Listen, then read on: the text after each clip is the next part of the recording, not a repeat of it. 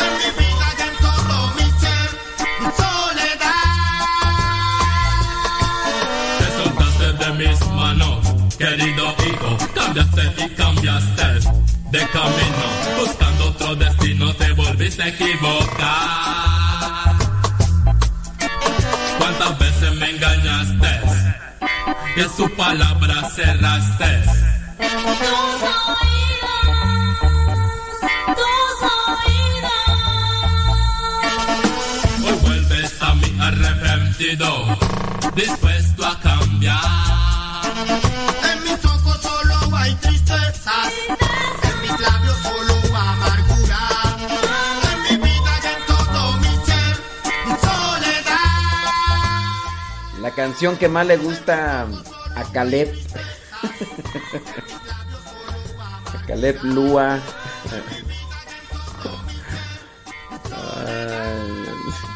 Lo bueno que hasta ahora todavía está dormido.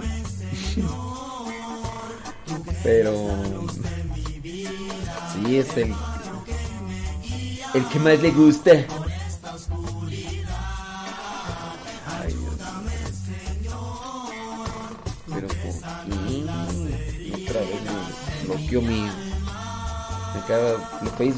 De bloquear atrás Su cuenta fue bloqueada el 16 de enero. Hemos tomado la precaución de mantener.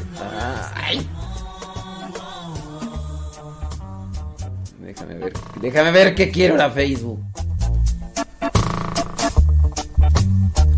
Caleb. Ya despiértate, Caleb.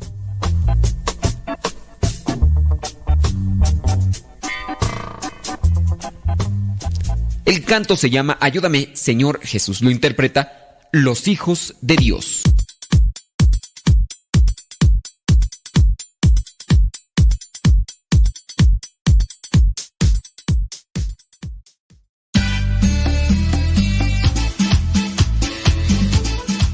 Buzón de voz de Radio Cepa al número de California, área 323 247 7104. Habla y deja tu mensaje. Di tu nombre donde nos escuchas y tu mensaje. Recuerda el número es de California, área 323 247 7104 247 7104, área 323 este número es de California, Estados Unidos. 247-7104, área 323, el buzón de voz de Radio Cepa.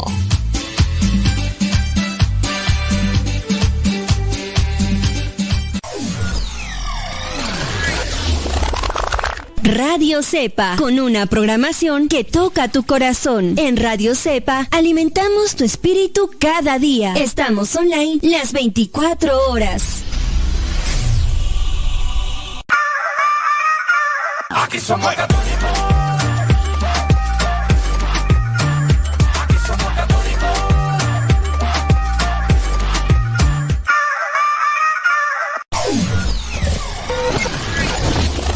Si quieres volver a escuchar los programas del Padre Modesto, búscalo en tu página favorita de podcast, Spotify, iTunes, Google Podcast y otros más. Busca los programas en, el, canal, Modesto, Radio. En el canal Modesto Radio.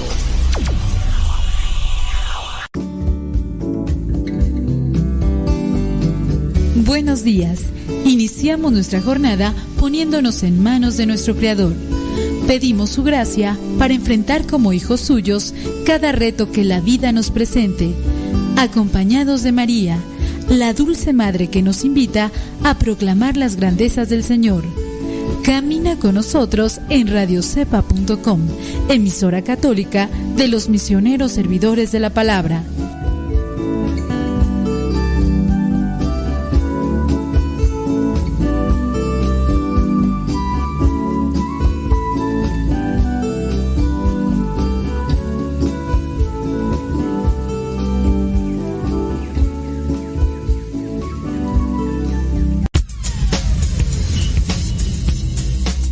El refrán que a Dios rogando y con el mazo dando. Y el que madruga termina más temprano. Inicia la mañana con una reflexión. Aquí, en tu programa, Al que madruga. Con el padre modesto Lule Zavala. Comenzamos.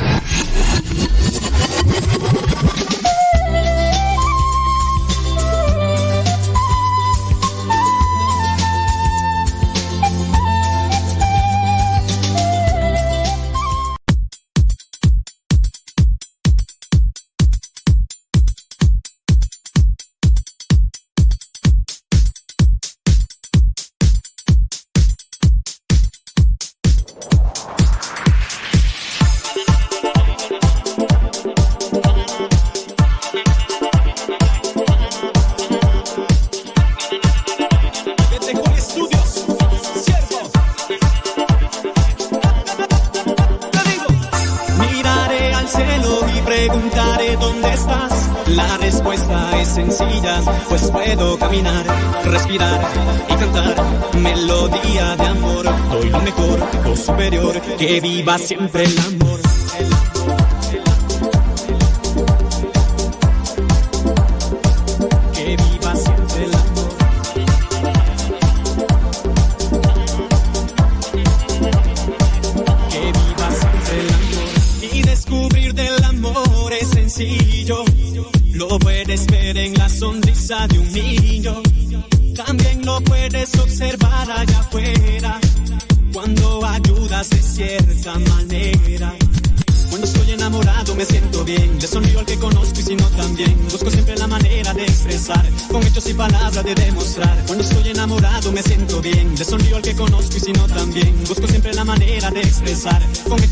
palavra de demonstrar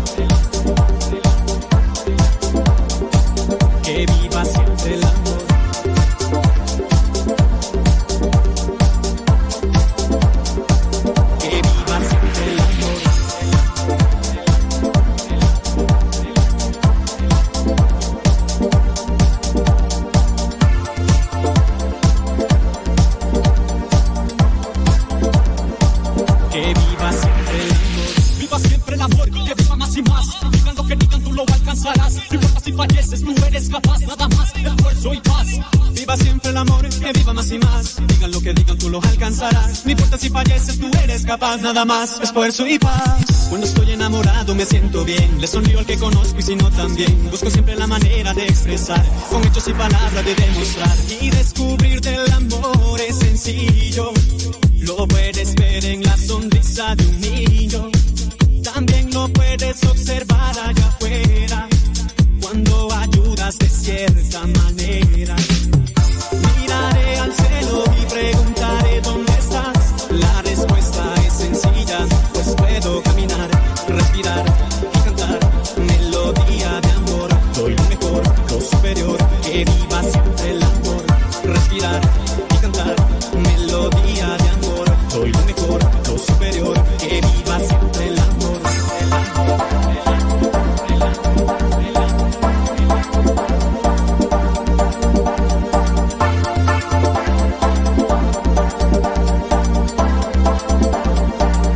que viva siempre en la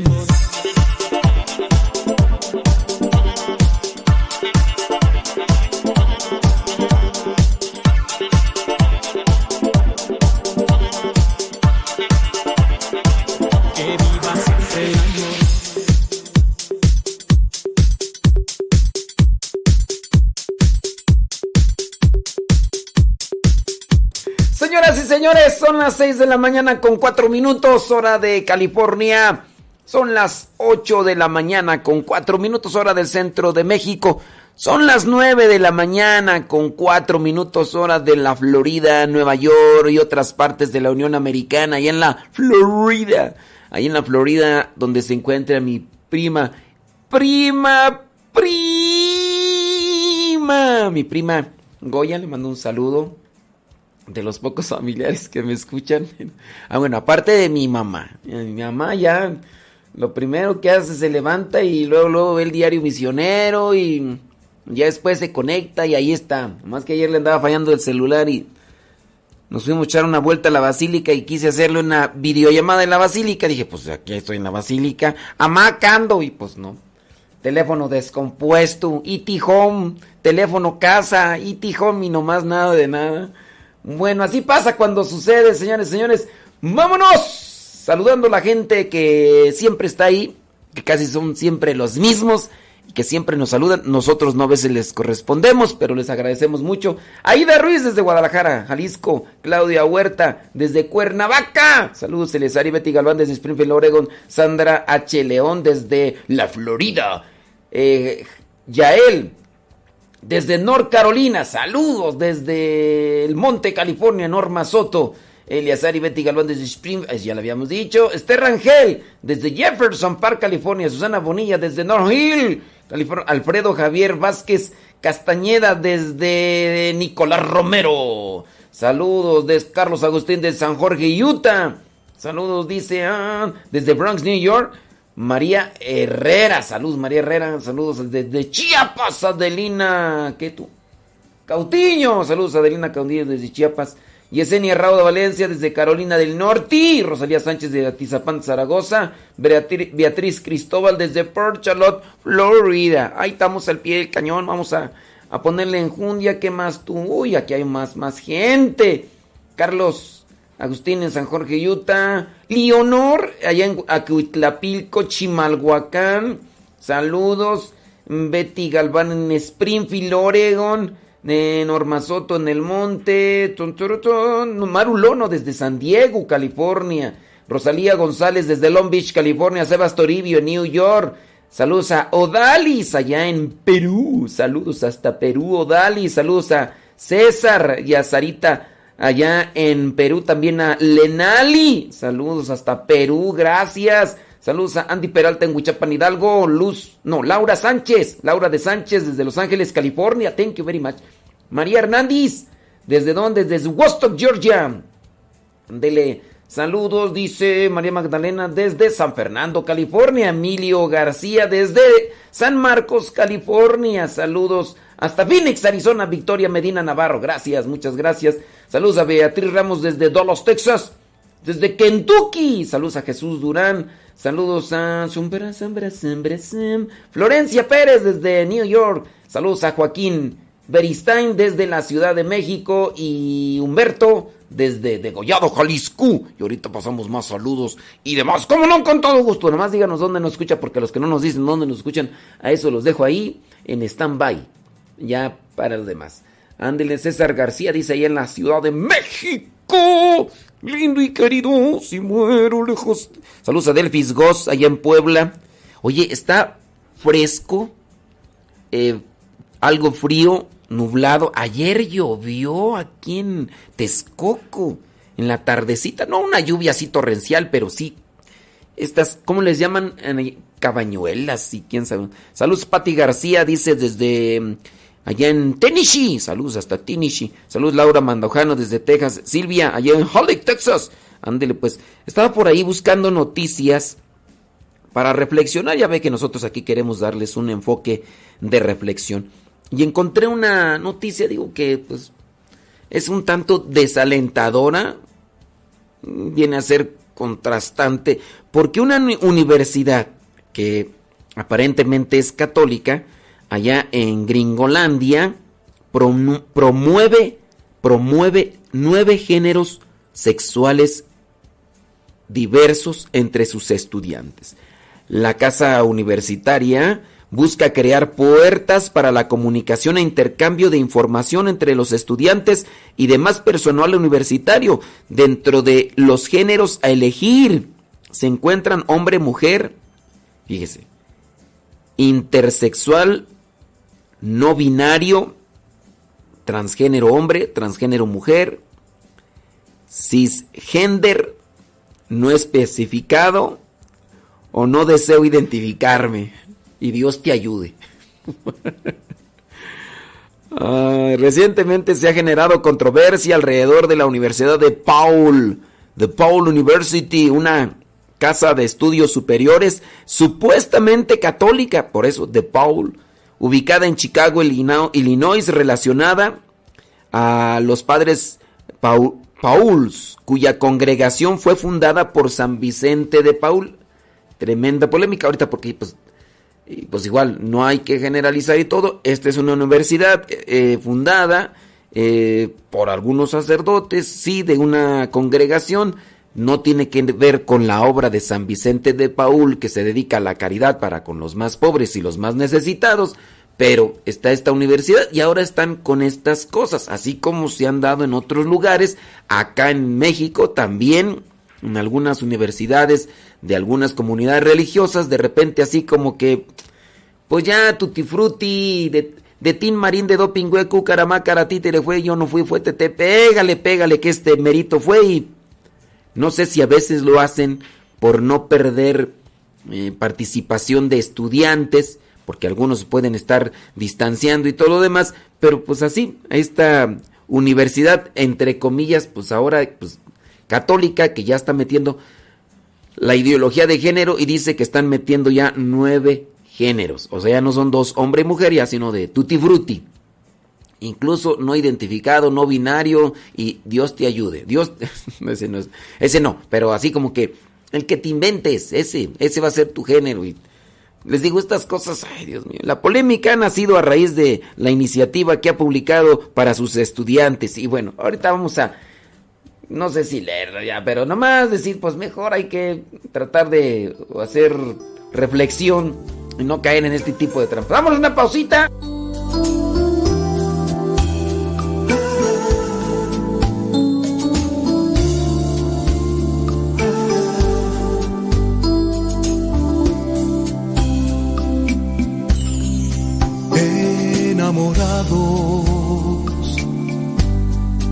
Estamos ante ti, Señor, hincados en tu bello altar, uniendo nuestras vidas.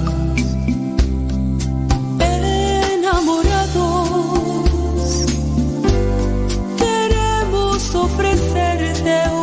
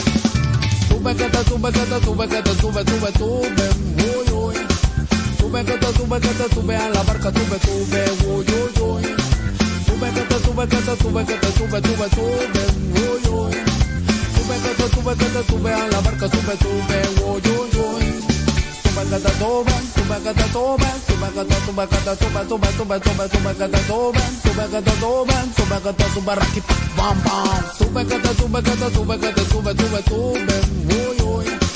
Sube que te sube, que te sube a la barca, sube, sube, uy, uy, uy. Sube que te sube, que te sube, que te sube, sube, sube, uy, uy.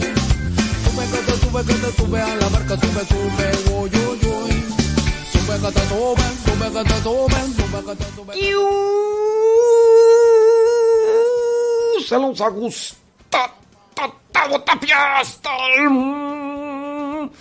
Monte, Saludos a José Pilero hasta South Carolina. Oye, ¿quién me mandó este? ¿Cómo se llama tú? ¿Cómo se llama? Alfredo. Alfredo de, de California. Que dice que siempre nos escucha. Y que andaba ya por Phoenix, Arizona. Ay, por ahí apunté sus nombres, pero ya ni me acuerdo. Bueno, es que luego me dice, es que no, no lo escuché y esto, lo otro, y que no sé cuánto. Y bueno, ya ni me acuerdo por ahí dónde está el, nombre, pero también un saludo allá a Alfredo. Alfredo, no me acuerdo.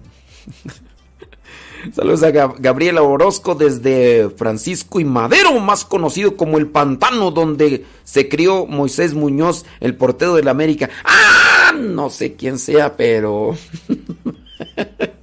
Ismael Novas desde Kansas City. El portero del América.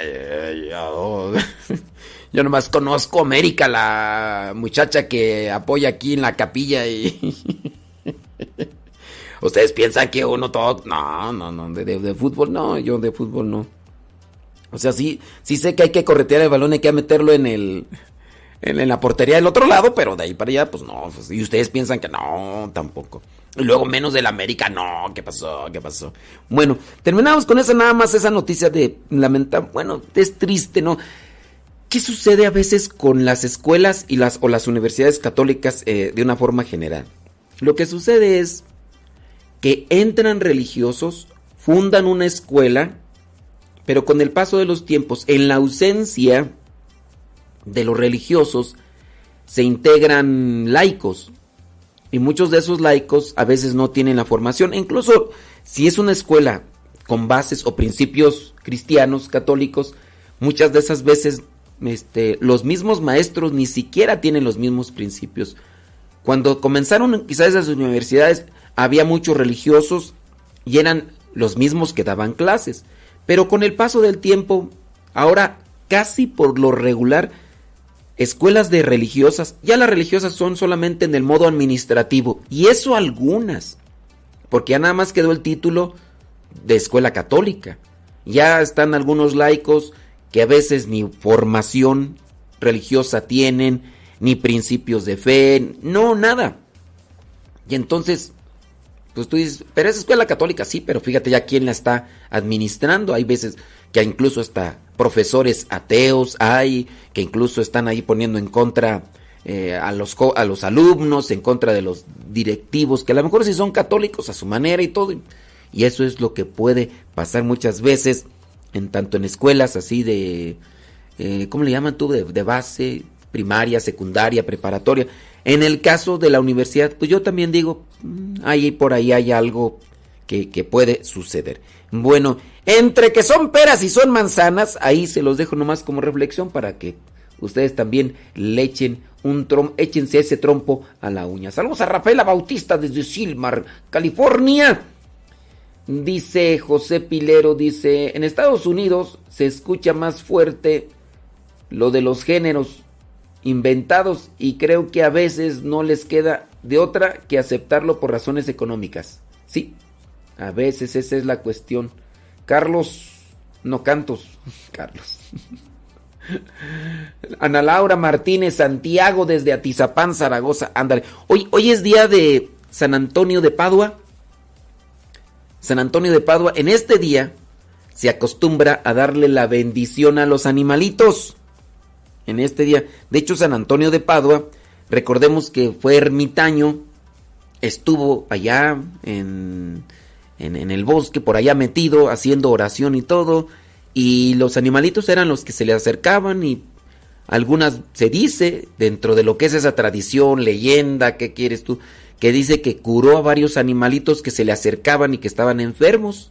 Por eso es que se le acerca hoy a los animalitos para que también se les dé su bendición. De hecho, por ahí San Antonio también se le dibuja con un, con un puerco ahí a un lado, que en sí es una puerquita que traía sus animalitos y demás. Por ahí está la, la, leyenda, dice San Antonio de Bad y los animales y la leyenda, leyenda del cerdito. Dice, cuando vemos una imagen de San Antonio, Comúnmente viene representado como un hombre anciano de barba larga, vestimenta pobre, lleva en su mano un bastón a forma de T o en una cruz, donde cuelga una campanita, pero quizás lo más curioso es que siempre lo acompaña un cerdito o algunos animales, porque es el protector de los animales, pero el cerdito siempre está y tiene una razón bastante curiosa. El santo fue un ermitaño egipcio que vivió alrededor del siglo IV obviamente después de Cristo, y es el precursor del monaquismo cristiano, por eso lleva vestimenta pobre. Su bastón, si es en T como la Tao, representa la cruz de Cristo y cuelga una campanita que es asociada al cerdito. ¿Por qué este animal? Este animal es la imagen eh, del santo que el santo ha dado al lugar a muchas interpretaciones. Una de ellas es que, una de las interpretaciones es que el demonio que solía tentar a Antonio en su soledad. Un día se presentó en forma de cerdo, pero el demonio no solo se presentaba con la semblanza de un cerdo, también en forma de león, cabra, perros eh, y hasta un centauro, es lo que se dice, como leyenda. Lo más seguro es que la representación del cerdo en sus imágenes nació más tarde, cuando nacieron muchas iglesias, oratorios y hospitales dedicados a San Antonio Abad, era muy invocado contra la peste, las enfermedades contagiosas y la llamada eh, fuego de San Antonio, que es la herpes zoster. zoster. Eh, aquellos que eran aquejados por este mal se dirigían a la abadía donde se encuentran sus reliquias. Eran tantos enfermos que se tuvo que edificar un hospital sostenido por los religiosos para asegurar el mantenimiento del hospital y la subsistencia de los enfermos. Criaban cerdos que lo, deja, que los, que lo dejaban libres para que la gente del pueblo los alimentara y no se lo llevaban, ¿verdad? Y llevaban una campanita en el cuello los cerdos para que lo reconocieran.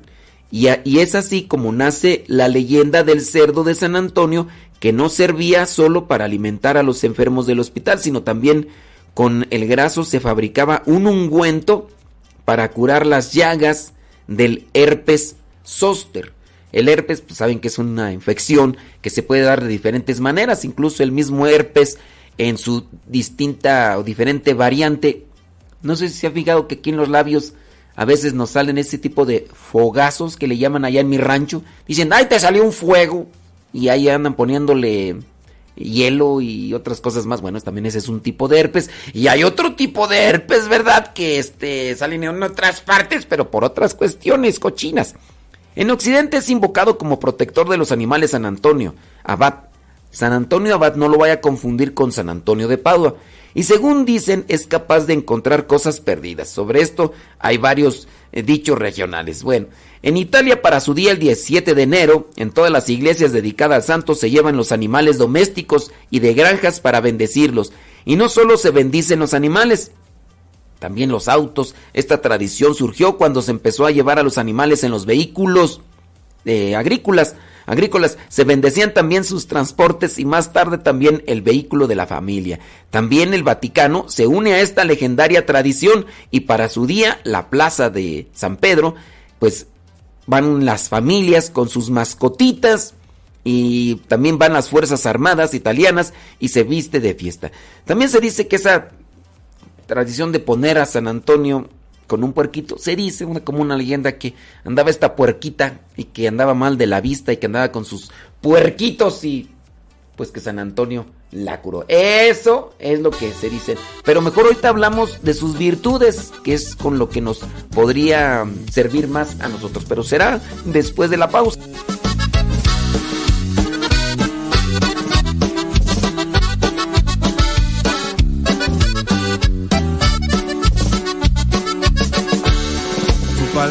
Vive en mí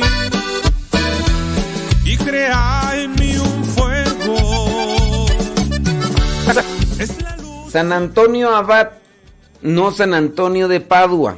Remarco porque hay gente, hay gente que revuelve. Les digo San Pablo el ermitaño y piensan que es San Pablo de Tarso. Les digo San Pedro y San Pedro, ¿cuál tú? San Pedro Nolasco y piensan que es San Pedro el apóstol. Les digo San Juan evangelista y piensan que es San Juan Bautista. Entonces, entonces, ahí chequenle, es San Antonio Abad, no San Antonio de Padua. All rise, all rise. Sí, sí, sí, sí, sí, es que hay veces que. ¿Qué pasa esa cuestión, eh? ¡Échele ganas! ¡Ánimo, pueblo de Dios, aposento de lo alto!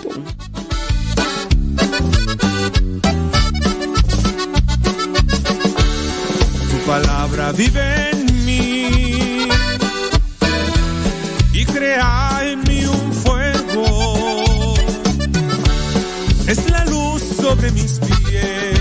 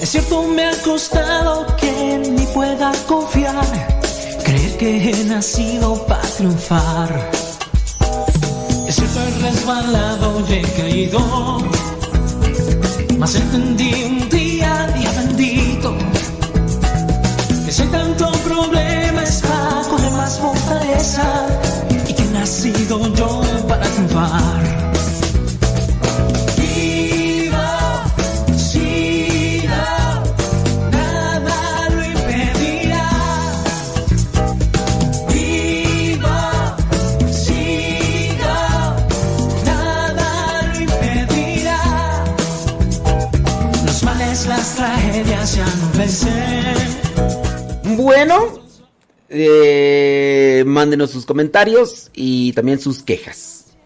Porque dicen que yo me equivoqué, que no sé leer, que soy disléxico, que estoy bien tarugo para leer y que confundo las cosas y que no sé qué tanto más. Bueno, si fue así, porque no lo hice con intención y más bien yo estoy leyendo, entonces estoy leyendo mal.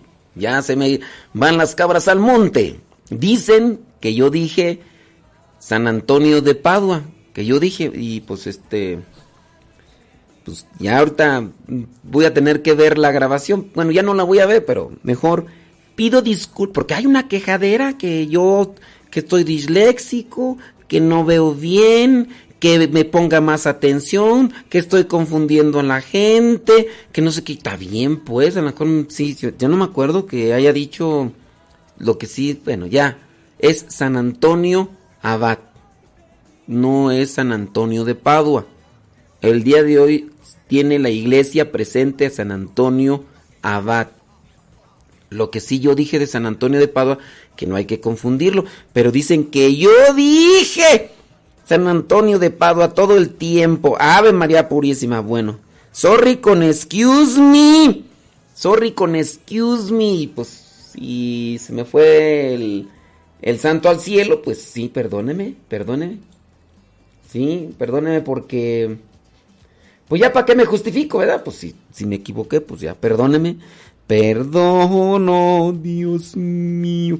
Oye, hablando de San Antonio Abad. San Antonio Abad.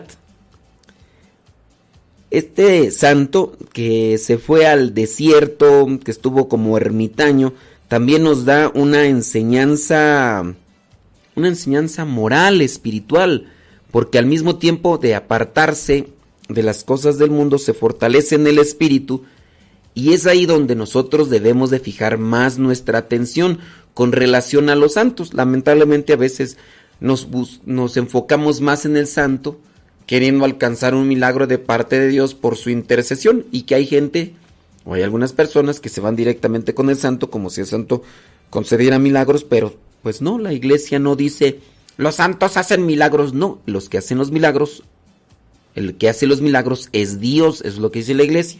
Los santos los que pueden hacer es interceder, pero hasta eso no hay ninguna obligación así como para que usted encuentre por ahí alguna directriz por parte de la iglesia que diga la iglesia, a ver, católicos, ustedes tienen que irse directamente a los santos, ¿eh? Si no, anatema sí, ¿eh?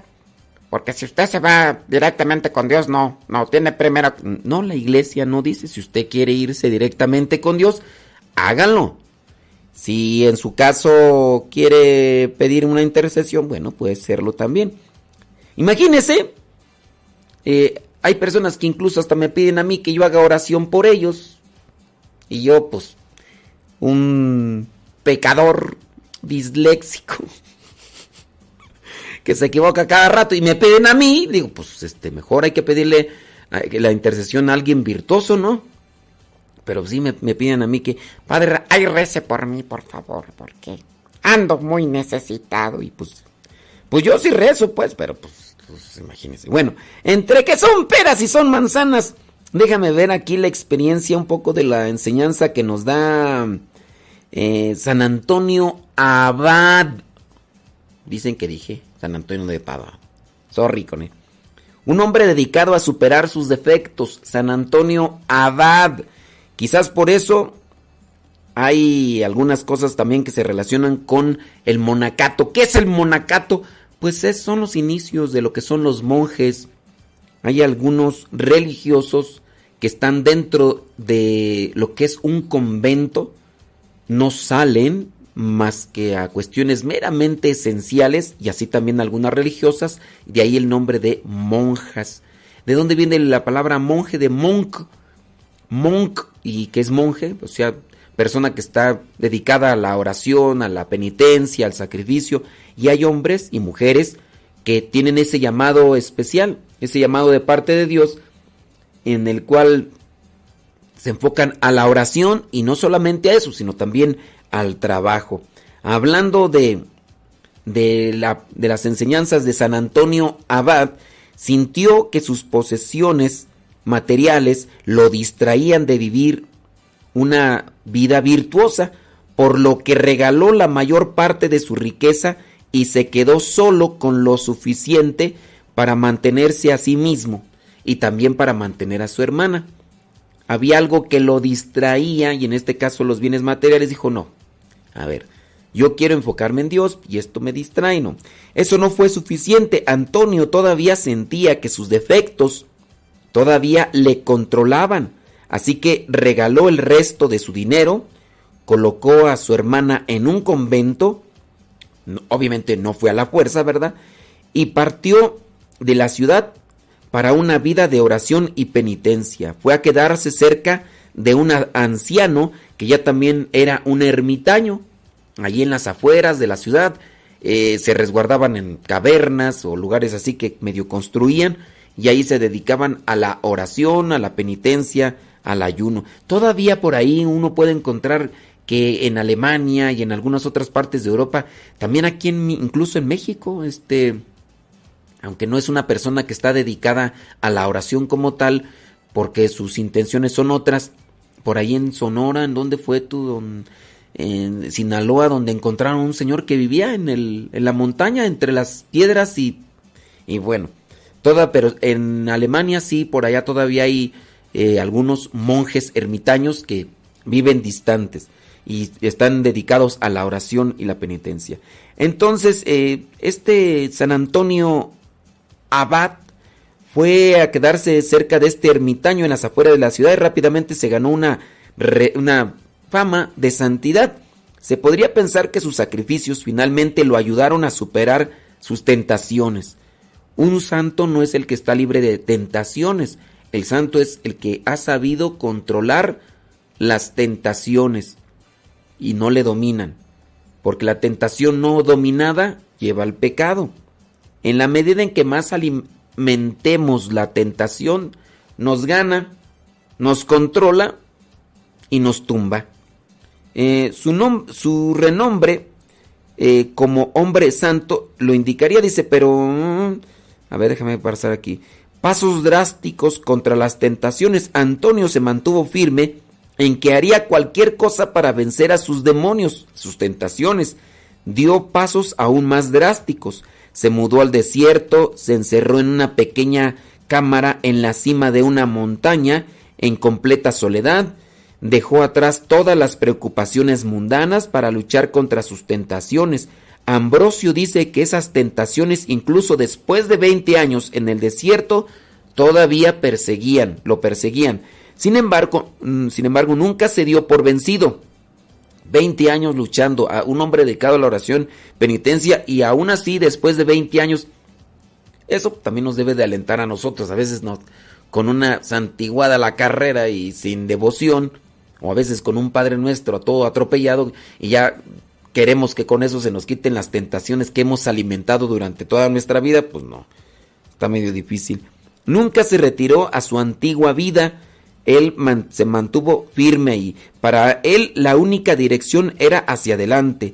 La experiencia, pues bueno, nos puede decir que en la medida en que más nos sumergimos en la oración, en la contemplación, podemos adquirir esa purificación. ¿Vendrán caídas? Sí, pero en el deseo de querer buscar las cosas de Dios, tenemos que levantarnos, buscar siempre una orientación, una guía espiritual, porque a veces somos como que muy autónomos y ya pensamos que porque yo pienso esto puede ayudarme y quizá a lo mejor en ese sentido nos hace falta acompañarnos de, de alguien.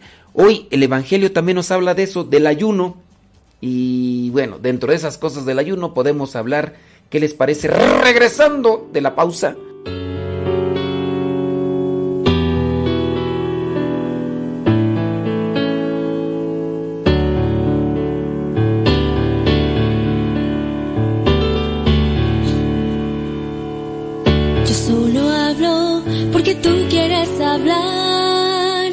Yo solo pienso porque tú quieres pensar.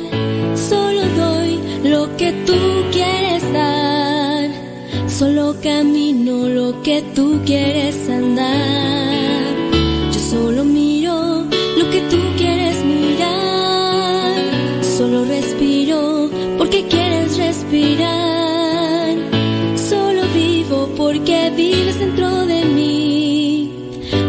Señor, mi vida depende de ti.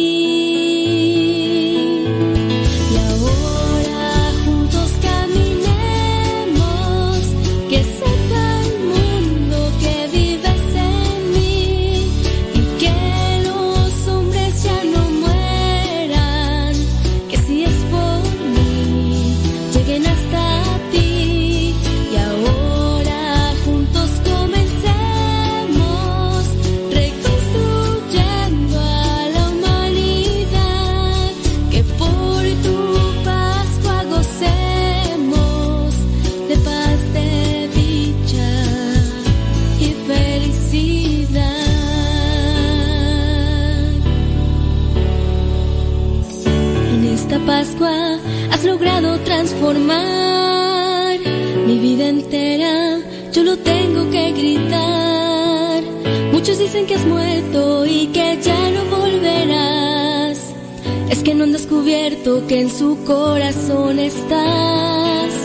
Y ahora te entrego esto poco que yo soy. En tus manos lo dejo, haz con ello lo mejor. ¿Qué es lo que puede ofrecer un pecador? Embargo, de tu mano seré un vencedor.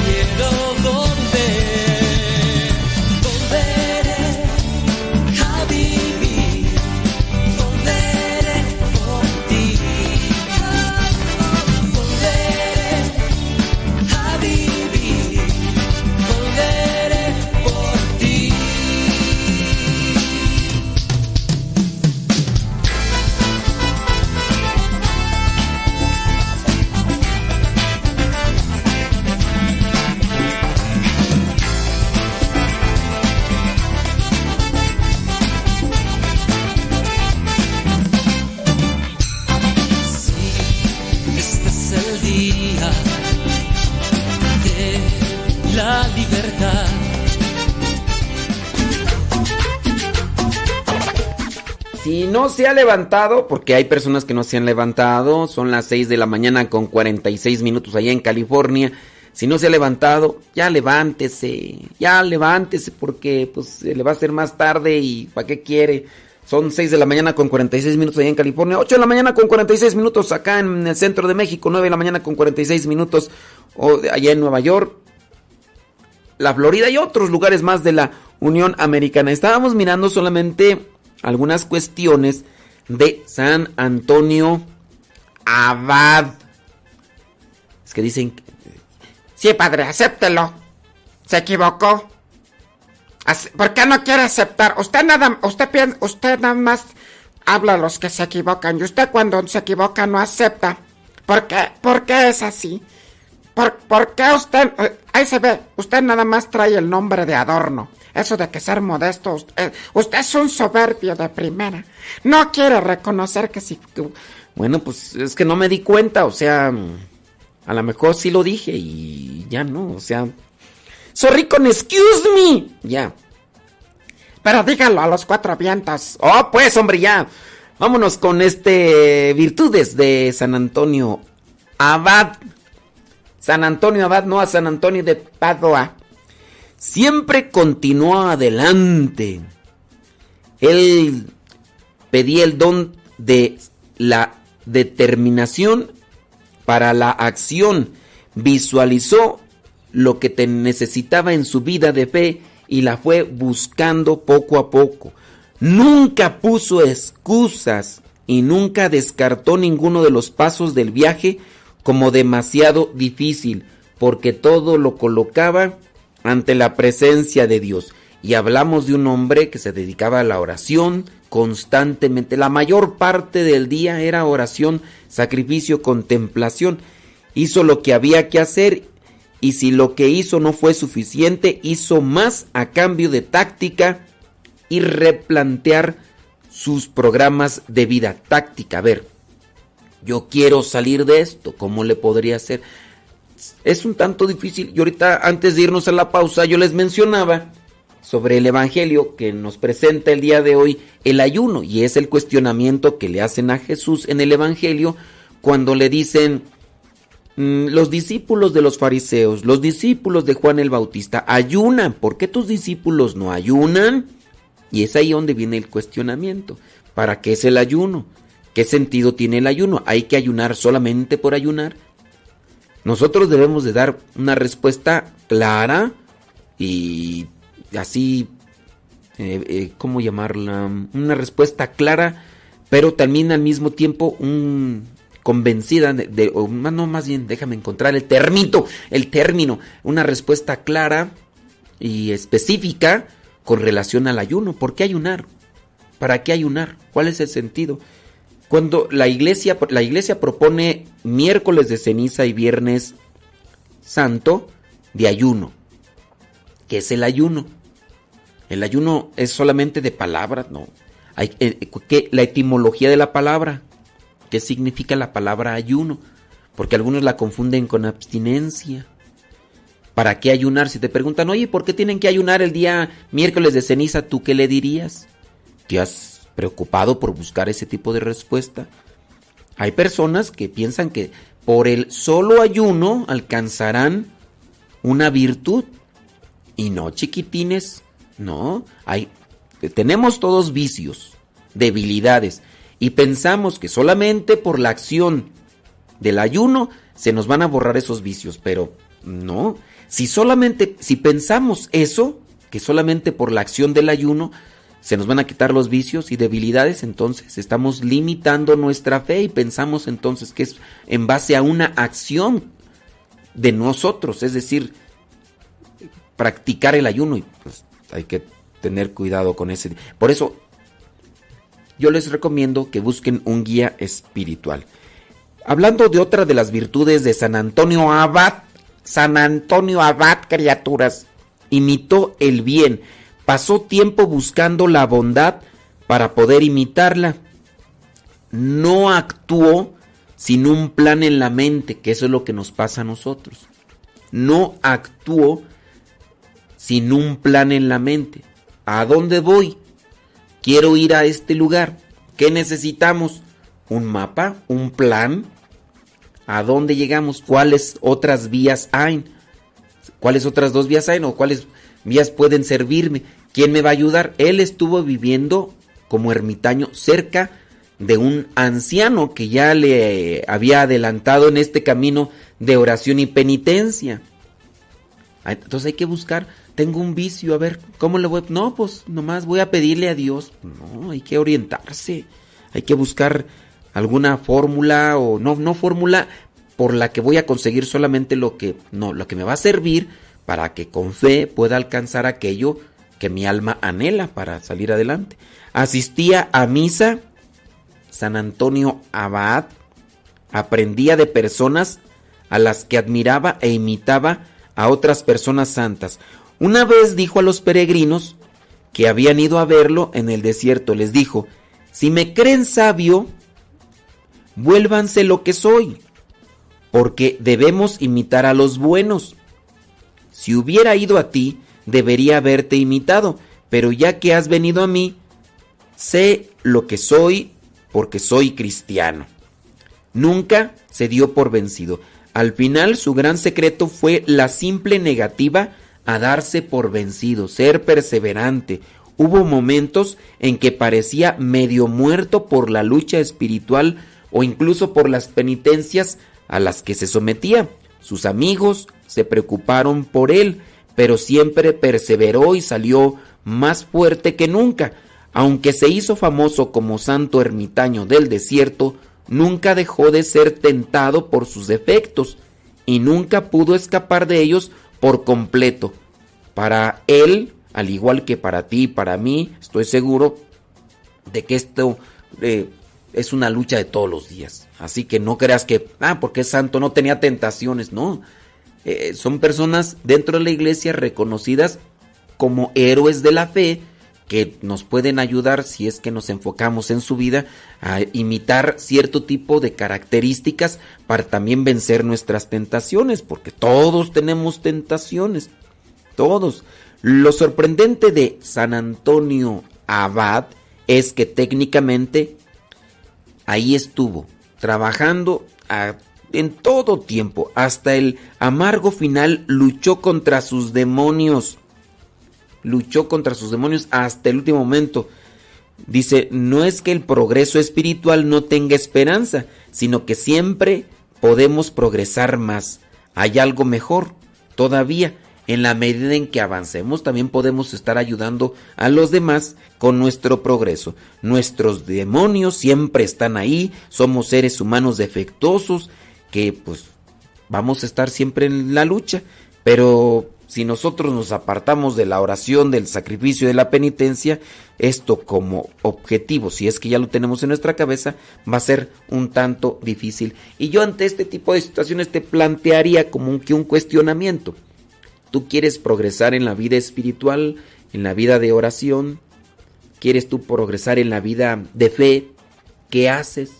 Porque a veces le decimos, Señor, dame fe, dame fortaleza y si Dios nos hablara así como a veces nos hablamos entre nosotros, nos decía, oye, pero pues es más oración. Hay veces que hacemos la oración toda así a la ligera y hay algunos que pues nada más piden eso, Señor, en la mañana pura pedida, ay Señor, dame esto, ay Señor, dame aquello.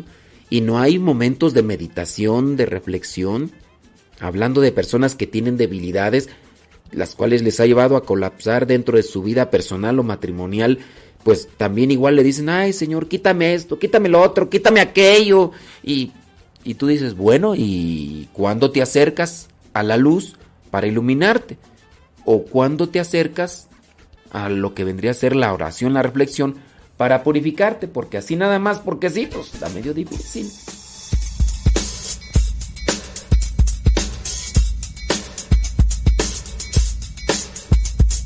Es cierto, me han golpeado, me han herido. Es cierto, me han pegado, me ha dolido. Es cierto, me ha costado que ni pueda confiar. Creer que he nacido para triunfar. Es cierto, he resbalado y he caído. Mas entendí un día, día bendito, que si tanto y que nacido yo para triunfar.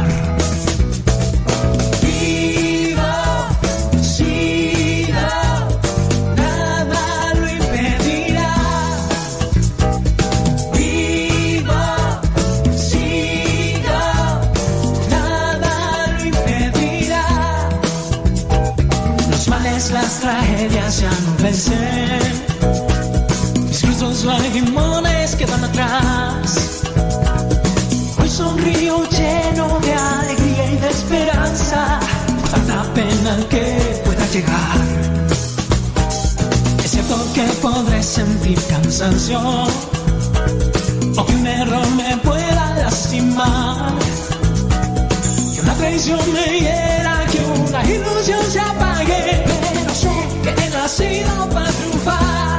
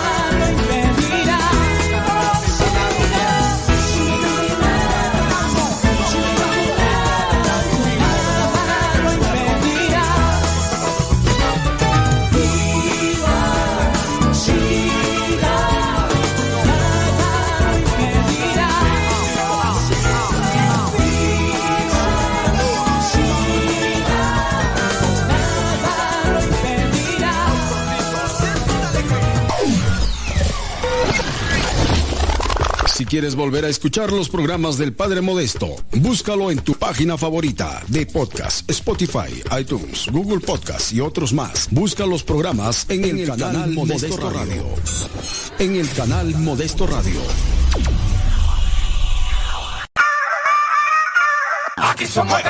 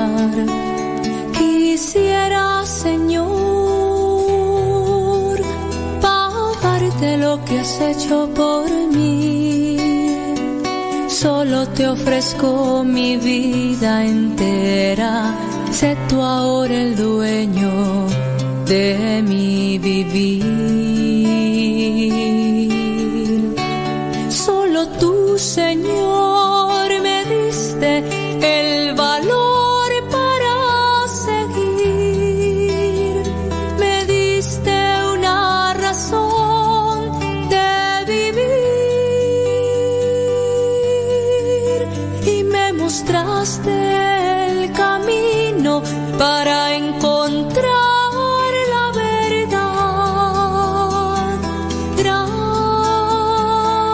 Gracias, Señor. Gracias, Señor, porque puedo verte en mis hermanos que puedo recibir tu cuerpo y pedir perdón por mis pecados. Quisiera, Señor, pagarte lo que has hecho por mí. Solo te ofrezco mi vida entera. Sé tú ahora el dueño de mi vivir. Solo tú, Señor, me diste el valor.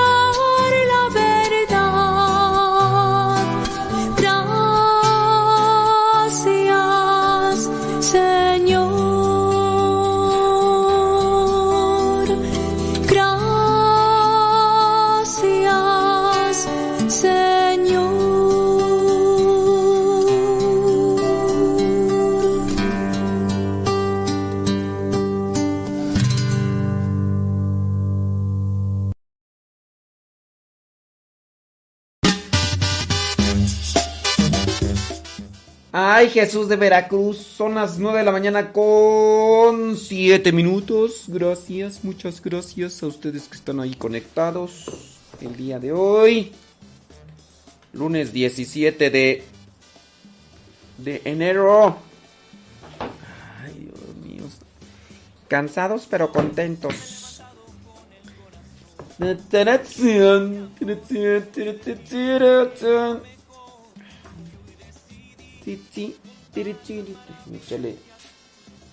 Es que uno que, uno que, que tiene lentes, dependiendo dónde ande y con quién ande, uno tiene que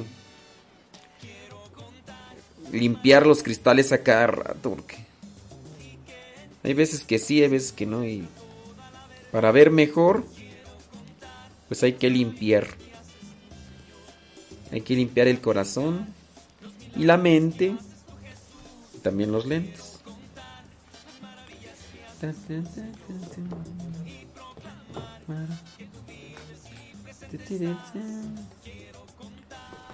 Ándele pues. Sobres.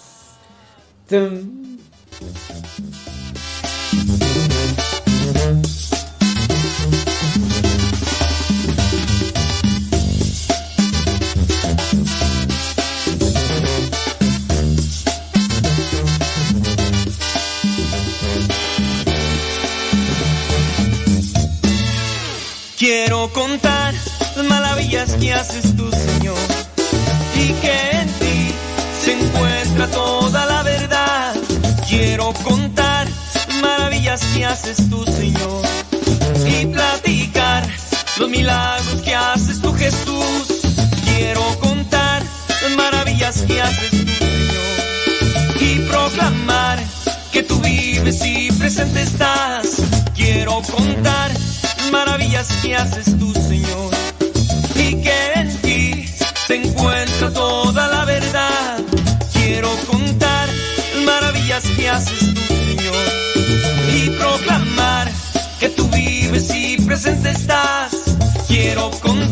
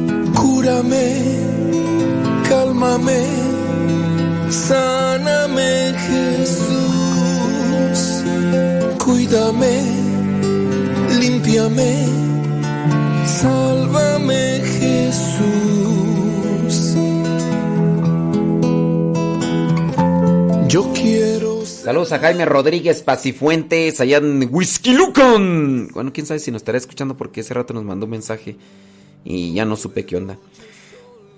Dice Ania Ferretis. Dice, yo estoy saliendo de este mugre virus. Le doy gracias a Dios que no se complicó mucho. Ya con... Ah, es que tiene cuatro meses de embarazo y va a ser niño. Dice que tuvo síntomas leves pero dice que su esposo sí duró una semana con fiebre. Bueno, pues unidos en oración y a cuidarse mucho, mucho, mucho, mucho, mucho. Ania Ferretis. Eh, ay, Efren, mi estimado Efren. Buenos días, antes que nada. Qué bueno que andas por acá, por estos lados, mi estimado Efren. Dice, mi gran amigo desde hace mucho tiempo. Sí, Efren. Gracias por compartirme el evangelio. Ahí andamos, Efren. Efren. Saludos. Mira tú, este. ¿Quién es acá tú? Saludos, dice David Martínez desde. Está en la casa. Dice que hoy les tocó descansar. El viernes pasado, dice.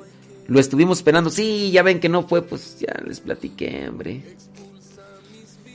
Dice, lo estuvimos esperando y no estuvo en la programación. Sí, sí, sí, sí.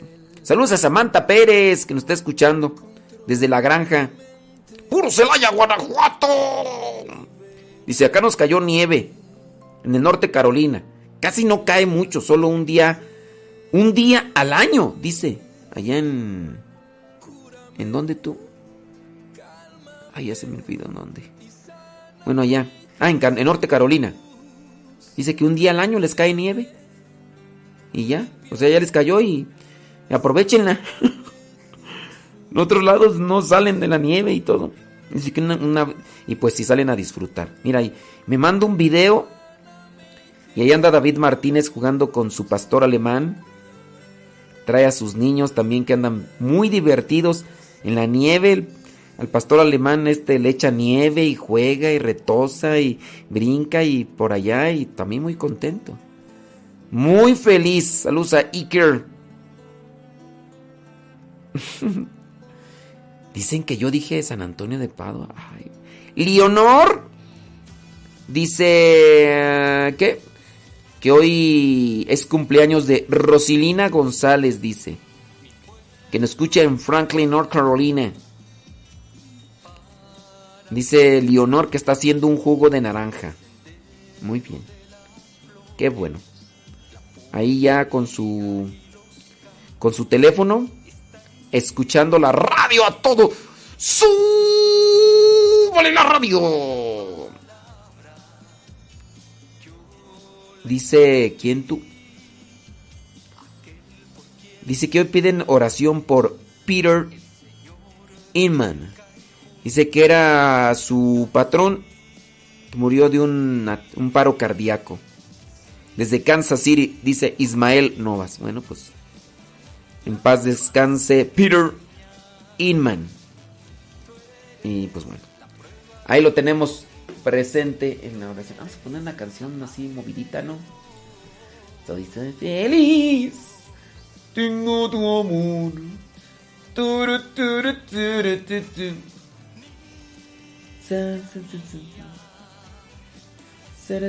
Más pequeña tú eres la prueba de amor.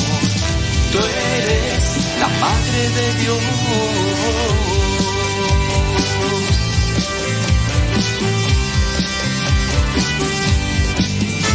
Mi carne lacerada resucitó en el hueco de tu manto, en el cruce de tus brazos vivo yo.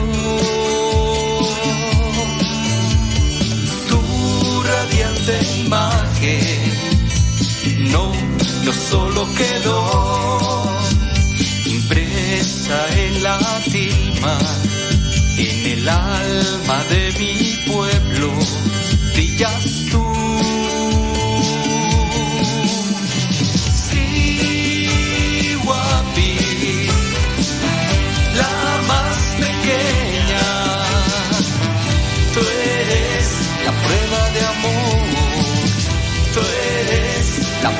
De Dios.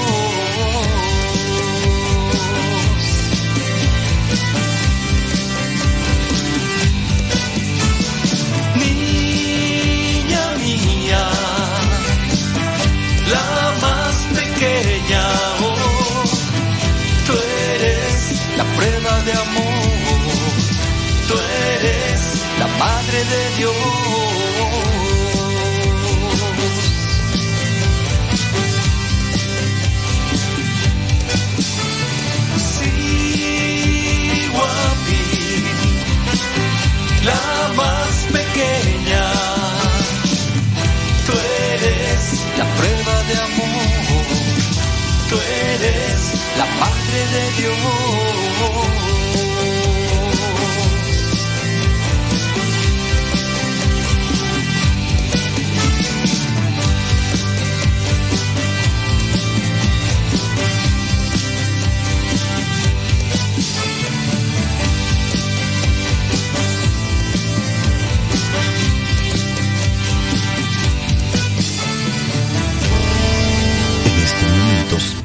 A escuchar la palabra de Dios. Dispón tu corazón para que el mensaje llegue hasta lo más profundo de tu ser.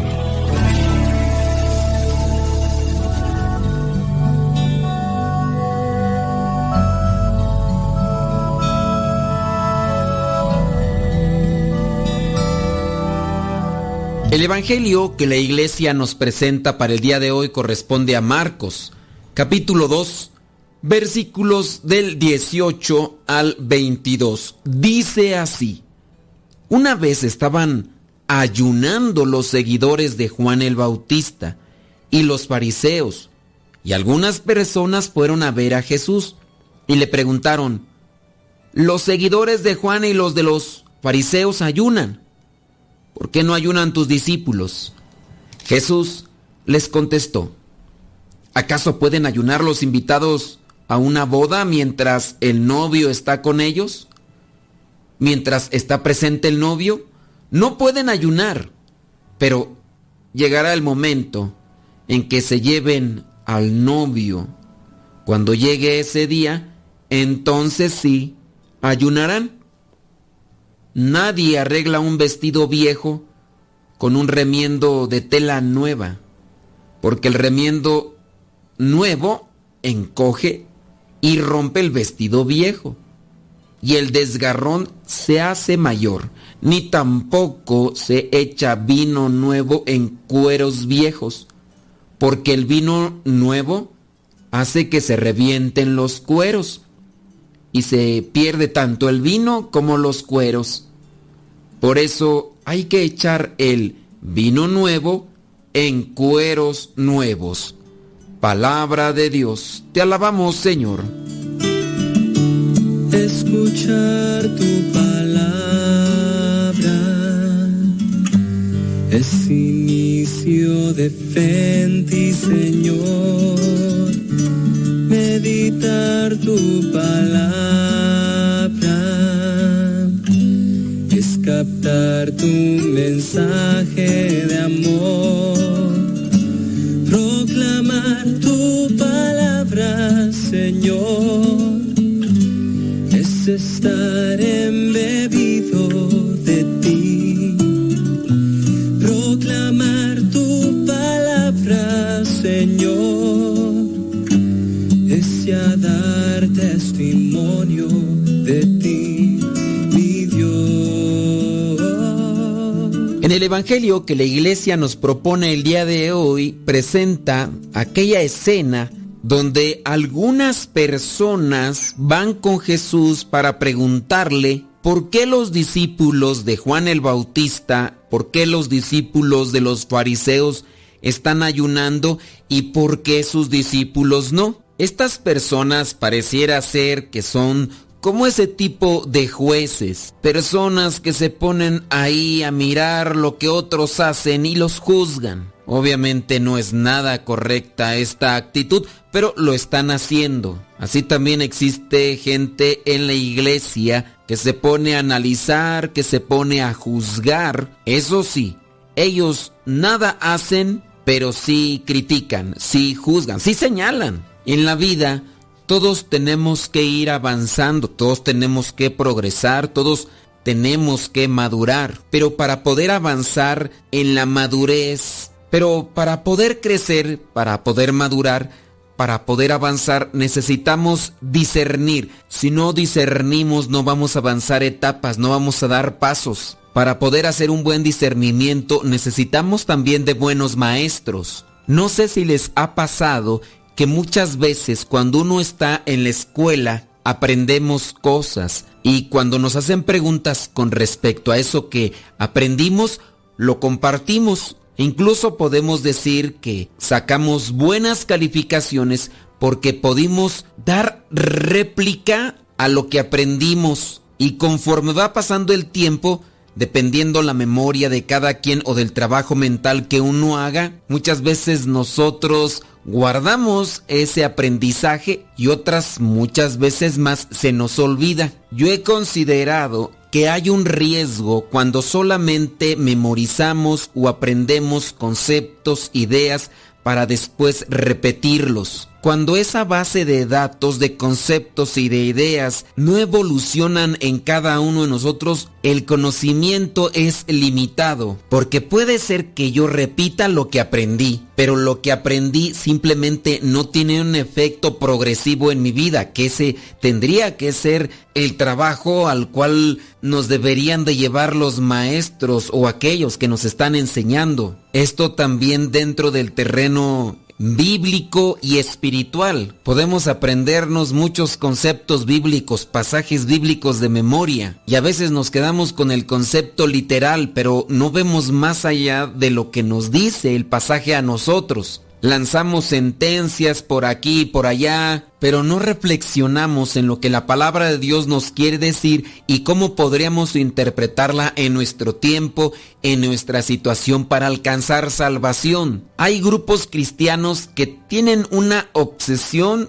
por la mera memorización de conceptos e ideas, citas y pasajes bíblicos para después repartirlos a diestra y siniestra. Pero la salvación en sí no se puede alcanzar por la mera acumulación de conceptos. La palabra tiene que hacer que trascendamos, que crezcamos, que maduremos, que reflexionemos. Y en la palabra de Dios encontramos que nuestro Señor Jesucristo se dedicó mucho tiempo a buscar hacer crecer a los fariseos en el discernimiento, en el crecimiento interior a partir de aquello que se encontraba ya escrito como tal, pero que no era lo principal a lo que tenían que enfocarse. La palabra de Dios es trascendente, no es algo estático, sólido, firme. Y por eso pienso que en la actualidad podemos estar viviendo una confrontación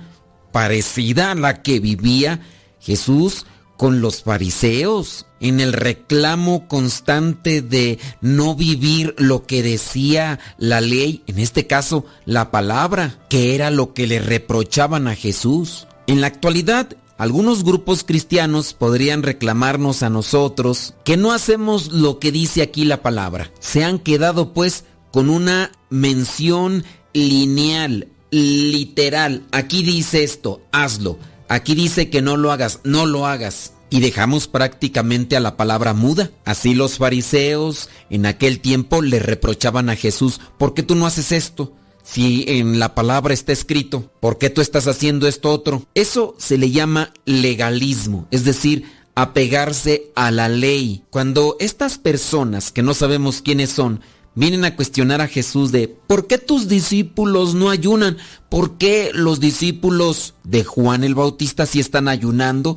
¿Por qué los discípulos de los fariseos sí están ayunando? Y los tuyos, más que estar en ayuno, están en un banquete. No son privilegios, es crecimiento, es desarrollo, es una maduración que se da de la palabra de Dios en nuestras vidas. Esto obviamente no se da de manera independiente, tenemos que ser escoltados, tenemos que ser acompañados, instruidos, para no perdernos también entre tanta enredadera que existe con personas que están desconectadas del Espíritu Santo.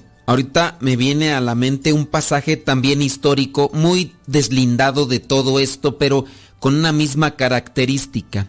Hay un personaje dentro de las artes marciales que llegó a ser muy conocido por las películas que realizó. Este señor es conocido como Bruce Lee. Este señor aprendió el karate a como lo estaban enseñando en su lugar de origen. Con el tiempo él fue desarrollando técnicas. Después se fue a Estados Unidos y estando en Estados Unidos desarrolló también otra forma de entrenar, de practicar, teniendo resultados favorables, teniendo resultados óptimos en las peleas, en las exhibiciones que él tenía. Y obviamente vino la confrontación con aquellos grupos de enseñanza de este karate o de esta escuela de karate, porque le reclamaban que él no seguía los principios establecidos por tradición desde hacía mucho tiempo, que él estaba enseñando cosas que no se encontraban en lo ya establecido. Y ahí comenzó la confrontación. Hubo mucho rechazo por parte de los más ancianos dentro de la temática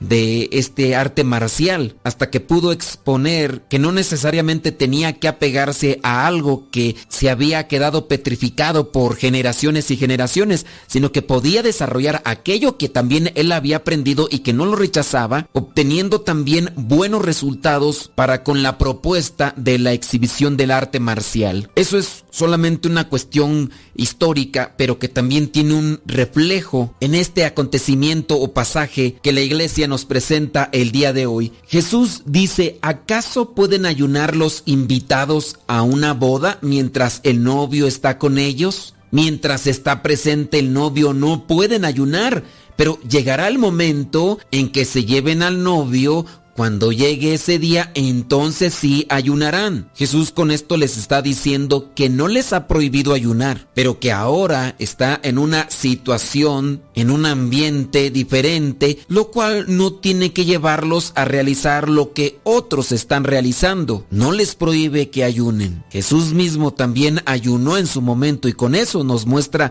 que debemos también de mortificarnos, de sacrificarnos para crecer interiormente. Pero dentro del progreso espiritual, del crecimiento espiritual, dentro de la madurez, hay niveles. Y para entender esos niveles hay que discernir, hay que crecer. Y para eso necesitamos la asistencia del Espíritu Santo no es deslindarse de aquello que sirve para el crecimiento. Hay que hacerlo, pero en su tiempo, en su momento, en sus condiciones necesarias y propias para poder seguir caminando. El discernimiento se aplica incluso con la analogía que Jesús aplica para esto del vestido viejo que necesita ser remendado, pero que no se debe de remendar con un pedazo de tela nueva. Alguien que aplique el discernimiento sabrá de eso. Alguien que solamente quiere hacer las cosas por hacerlas, pero no analiza las cosas que están involucradas en la acción a realizar, se le puede llamar imprudente o superficial. Oye, cóseme este pantalón, mira, que ya está muy viejito, muy... Y entonces agarro un pedazo de tela nueva y lo pongo. Lo lavan, después se encoge y aquella abertura que tenía el pantalón nuevo se hace más grande. Obviamente voy a ir con aquel que me lo reparó, le decir, oye, pues en vez de ayudarme me lo acabas de amolar más. Pues es que tú me dijiste que lo reparara. Pues sí, pero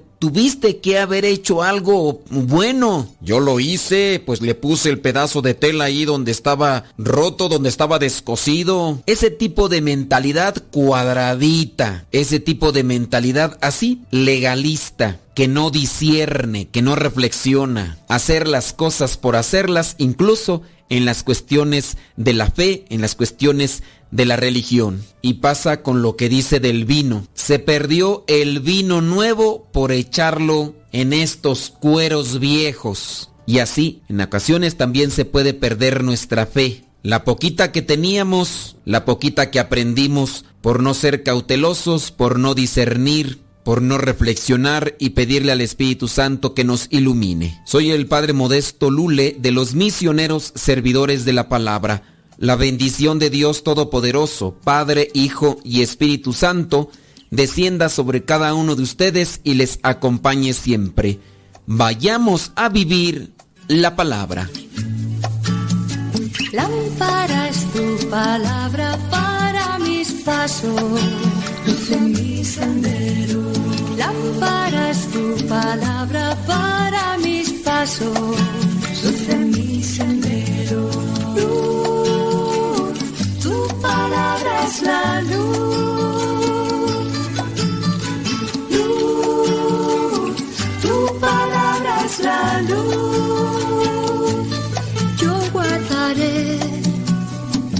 tus justos mandamientos. Señor, dame vida según tu promesa. Lámpara tu palabra para mis pasos, en mi sendero. Lámpara tu palabra Si quieres volver a escuchar los programas del Padre Modesto, búscalo en tu página favorita de podcast, Spotify, iTunes, Google Podcast y otros más. Busca los programas en, el, canal, Modesto, Radio. En el canal Modesto Radio.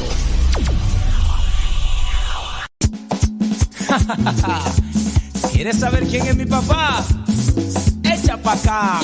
Get man. Ajá.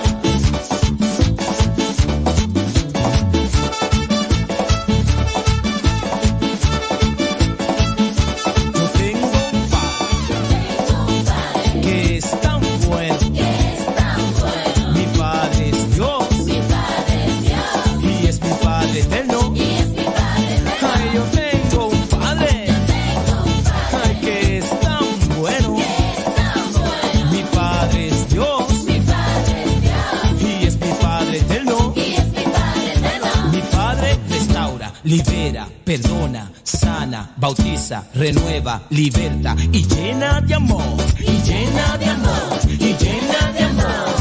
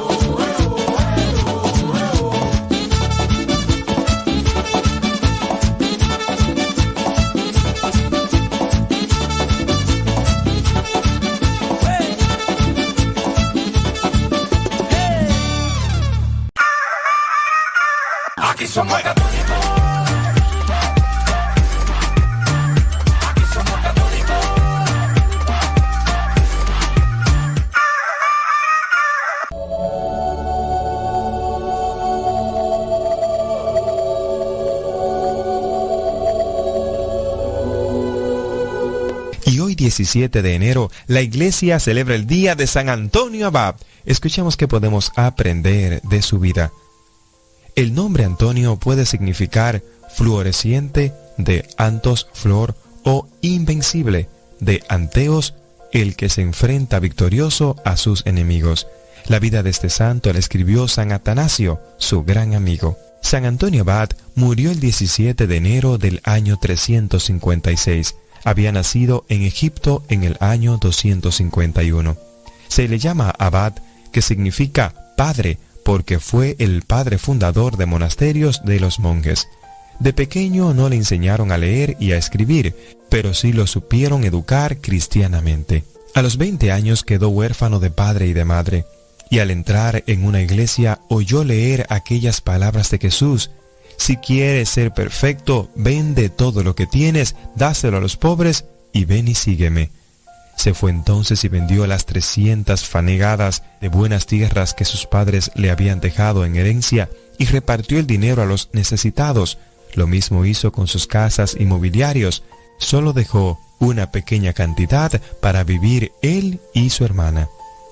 Pero luego oyó leer en el templo aquella frase de Cristo, no os preocupéis por el día de mañana, y vendió el resto de los bienes que le quedaban, y asegurando en un convento de monjas la educación y el futuro de su hermana, repartió todo lo demás entre la gente más pobre, y él se quedó en absoluta pobreza, confiado solo en Dios, se retiró a las afueras de la ciudad a vivir en soledad y oración, vivía cerca de algunos monjes que habitaban por allí y de ellos fue aprendiendo a orar y meditar. Le enseñaron a leer y su memoria era tal que lo que le leían lo aprendía de memoria. Esto le va a servir mucho para el futuro, cuando no tendrá libros para leer, pero sí recordará maravillosamente lo leído anteriormente. El que no trabaje, que no coma. Recordaba siempre esta frase de San Pablo y aprendió a tejer canastos y con el trabajo de sus manos conseguía para su sustento y aún le quedaba para ayudar a los pobres. Su fervor era tan grande que pronto que oía hablar de un monje o ermitaño muy santo, se iba hacia él a escucharle los consejos y trataba de aprender cómo llegar a la santidad y así pronto fue también él un ermitaño admirable santo. Pero el demonio empezó a traerle terribles tentaciones. Le presentaba en la mente todo el gran bien que él podría haber hecho si en vez de repartir sus riquezas a los pobres, las hubiera conservado para extender la religión, y le mostraba lo antipática y fea que sería su futura vida de monje ermitaño. Trataba de que se sintiera descontento de la vocación a la cual Dios lo había llamado. Como no lograba desanimarlo, entonces el demonio le trajo la más desesperante tentación contra la pureza. Le presentaba en imaginación toda clase de imágenes impuras, pero él, recordando aquella frase de Jesús, vigilad y orad para no caer en la tentación, ciertos malos espíritus no se alejan, sino con ayuno y oración se puso a vigilar sus sentidos, sus ojos, oídos, entre otros, para que ninguna mala imagen o atracción lo sedujera, y luego empezó a orar mucho y a ayunar frecuentemente. Pasaba muchas horas del día y de la noche orando. No comía ni bebía nada jamás antes de que se ocultara el sol, y su alimento era un poco de pan o dátiles y un poco de sal, agua de una cisterna. Un día el demonio, enfurecido porque no lograba vencerle, le dio un golpe tan violento que el santo quedó como muerto. Vino un amigo y creyéndolo ya cadáver, se lo llevó a enterrar. Pero cuando ya estaban disponiendo los funerales, él recobró los sentidos y se devolvió a su choza a orar y meditar. Allí le dijo a nuestro Señor, ¿A dónde te habías ido, mi buen Dios, cuando el enemigo me atacaba tan duramente? Y una voz del cielo le respondió, yo estaba presenciando tus combates y concediéndote fuerzas para resistir. Yo te protegeré siempre y en todas partes. A los 35 años de edad siente una voz interior que lo invita a dedicarse a la soledad absoluta. Hasta entonces había vivido en una celda, no muy lejos de la ciudad y cerca de otros ascetas. La palabra asceta significa el que lucha por dominarse a sí mismo.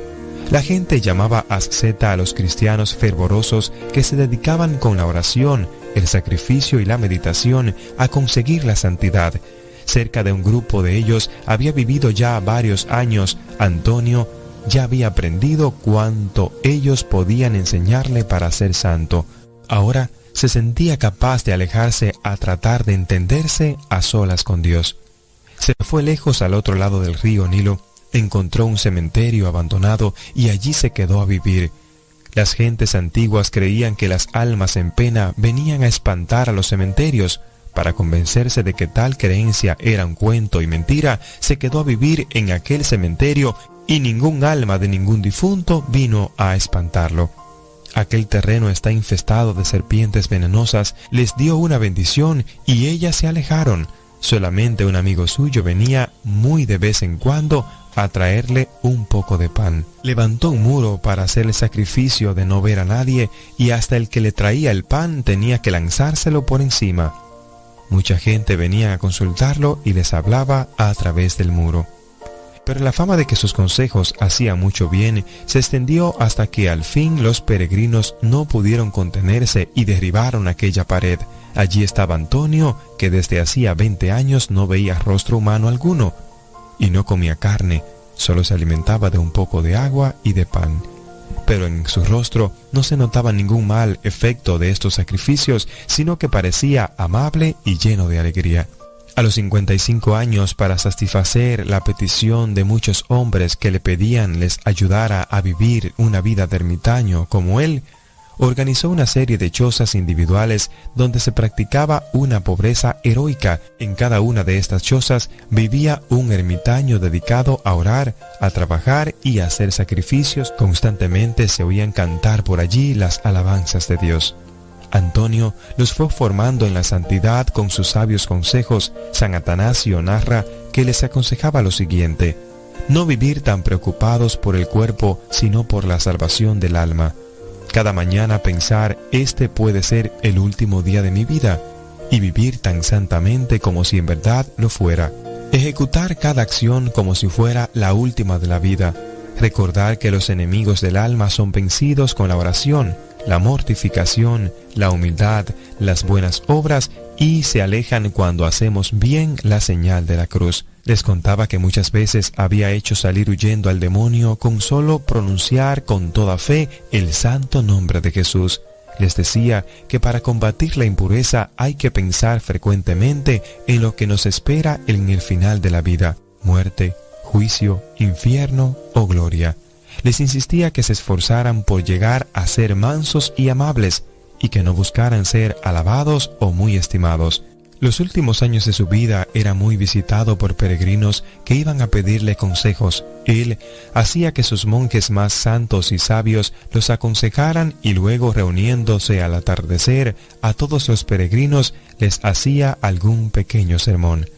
Murió de más de 100 años, pero conservaba buena vista y buen cerebro y parecía siempre tan alegre y amable que cuando llegaba un peregrino y preguntaba por él, decía, Busque entre los monjes el más alegre de todos, ese es Antonio. Y aunque el peregrino jamás lo había visto en su vida, pasaba por entre los monjes y al ver uno por uno el más amable rostro y risueño y alegre, preguntaba, ¿ese es Antonio? Y él respondía, ese soy yo. Antes de morir hizo jurar a sus discípulos que no contarían dónde estaba enterrado, para que la gente no tuvieran el peligro de dedicarse a rendirle cultos desproporcionados. Los antiguos le tenían mucha fe para que alejara de sus campos la peste que atacaban a los animales, por eso lo pintan con un cerdo, un perro o un gallo. Había también la costumbre de que varios campesinos engordaban entre todos cada año un cerdo y el día de San Antonio, el 17 de enero, lo mataban y lo repartían entre los pobres. Es por eso que hoy es el día de San Antonio Abad. Mis queridos hermanos y hermanas en el Señor, hoy es un gran día para nosotros meditar qué sacrificios estoy haciendo yo para mi salvación lo más importante no es que el cuerpo esté bien, lo más importante es que nuestra alma esté en santidad. Lo segundo que debemos aprender es que un cristiano tiene que ser alegre. Muchas veces tú y yo que vamos a la iglesia, a grupos de oración, que somos de oración, no tenemos alegría. La gente no ve en nosotros ese rostro amable, alegre que debe caracterizar a un cristiano. Por eso, Hoy te invito a que le pidas al Señor que te dé la fe, las fuerzas para luchar contra toda tentación del enemigo, como lo hizo Antonio, para que puedas vencer, para que puedas ser alegre, para que a pesar de las pruebas, las situaciones que te puedan llegar, nada ni nadie te robe la paz y la alegría que solo da tener a nuestro Señor Jesucristo en nuestros corazones. Hoy es un día para que busquemos nuestra salvación, para que busquemos la santidad y para que la mantengamos. Recuerda que hoy puede ser el último día de nuestras vidas. Por eso, aprovecha cada instante para estar en la presencia del Señor.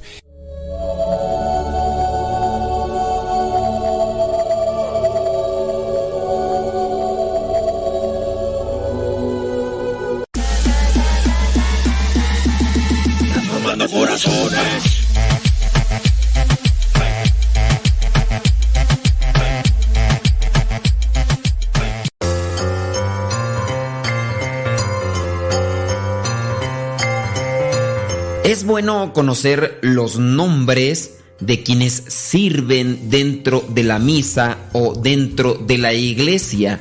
Al conocer quiénes son los que sirven, vamos también a entender lo que es el significado de su servicio. Por eso hemos preparado esta otra trivia. ¿Qué significa la palabra diácono? ¿Qué significa la palabra diácono? El que bendice, servidor, o casi sacerdote. ¿Qué significa la palabra diácono? El que bendice, servidor o casi sacerdote. Bueno, pues si dijiste que diácono significa el que bendice, pues déjame decirte que no no significa el que bendice. Si dijiste casi sacerdote, pues no, tampoco es casi sacerdote. La palabra diácono significa servidor.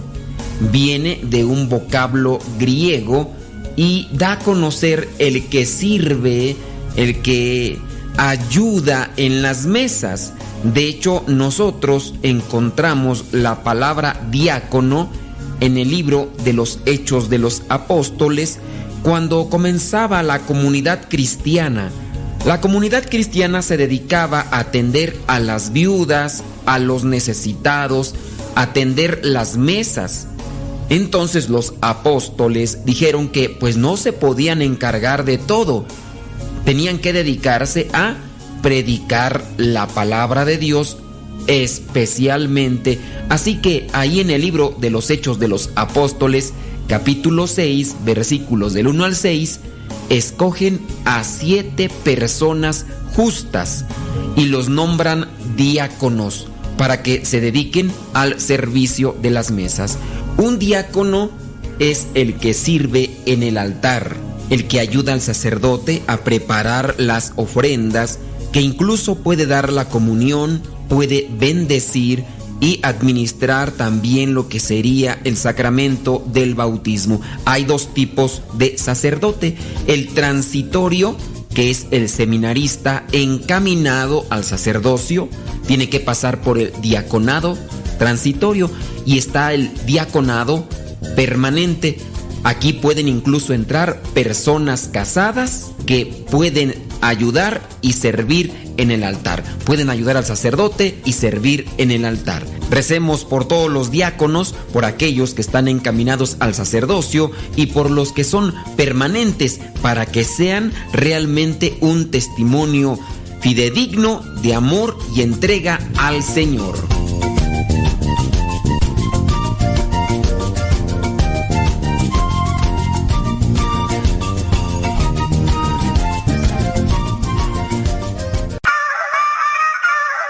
Aquí somos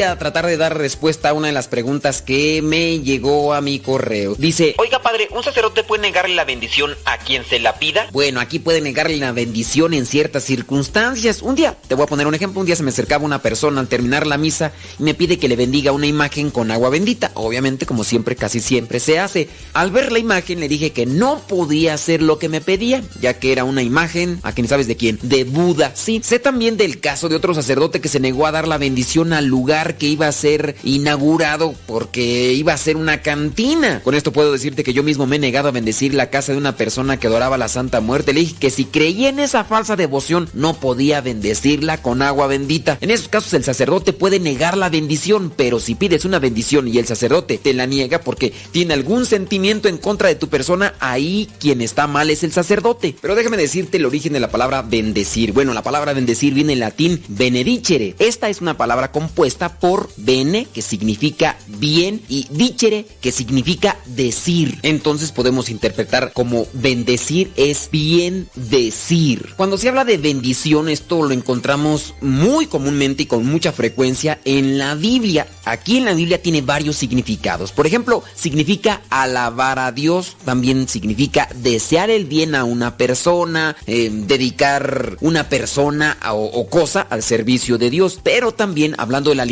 la bendición es el ritual por el cual, en este caso, un ministro ordenado santifica a las personas o las cosas para el servicio divino o, en su caso, invoca el favor divino. Pero lejos de una opinión también personal, quiero también mencionarles y señalarles lo que dice el Catecismo de la Iglesia Católica en su número 1671. Literalmente dice, Entre los sacramentales figuran en primer lugar las bendiciones de personas, de la mesa, de objetos, de lugares, de imágenes. Toda bendición es alabanza de Dios y oración para obtener sus dones. En Cristo, los cristianos son bendecidos por Dios Padre con toda clase de bendiciones espirituales. Confrontar Efesios capítulo 1 versículo 3. Por eso la iglesia da la bendición invocando el nombre de Jesús y haciendo habitualmente la señal de la Santa Cruz de Cristo. también en el Catecismo en el número 1672 dice, Ciertas bendiciones tienen un alcance permanente. Su efecto es consagrar personas a Dios y reservar para el uso litúrgico objetos y lugares. Aquí por eso es que no se puede bendecir en este caso la imagen de Buda que me lleva una persona. Bueno, sigo leyendo literalmente como dice el catecismo. Entre las que están destinadas a personas que no se han de confundir con la ordenación sacramental figuran la bendición del abad o de la abadesa de un monasterio, El abad o la abadesa son los que se encargan en estos lugares donde están los monjes o también están lo que son las monjas. Son los encargados. El abad es el que está al frente de todo. Bueno, sigo leyendo literalmente como dice aquí este número 1672. la consagración de vírgenes, el rito de la profesión religiosa y las bendiciones para ciertos ministerios de la iglesia, en este caso lectores, acólitos, catequistas, etc. Como ejemplo de los que se refieren a objetos, se pueden señalar la dedicación o bendición de una iglesia o de un altar, la bendición de los santos óleos, de los vasos y ornamentos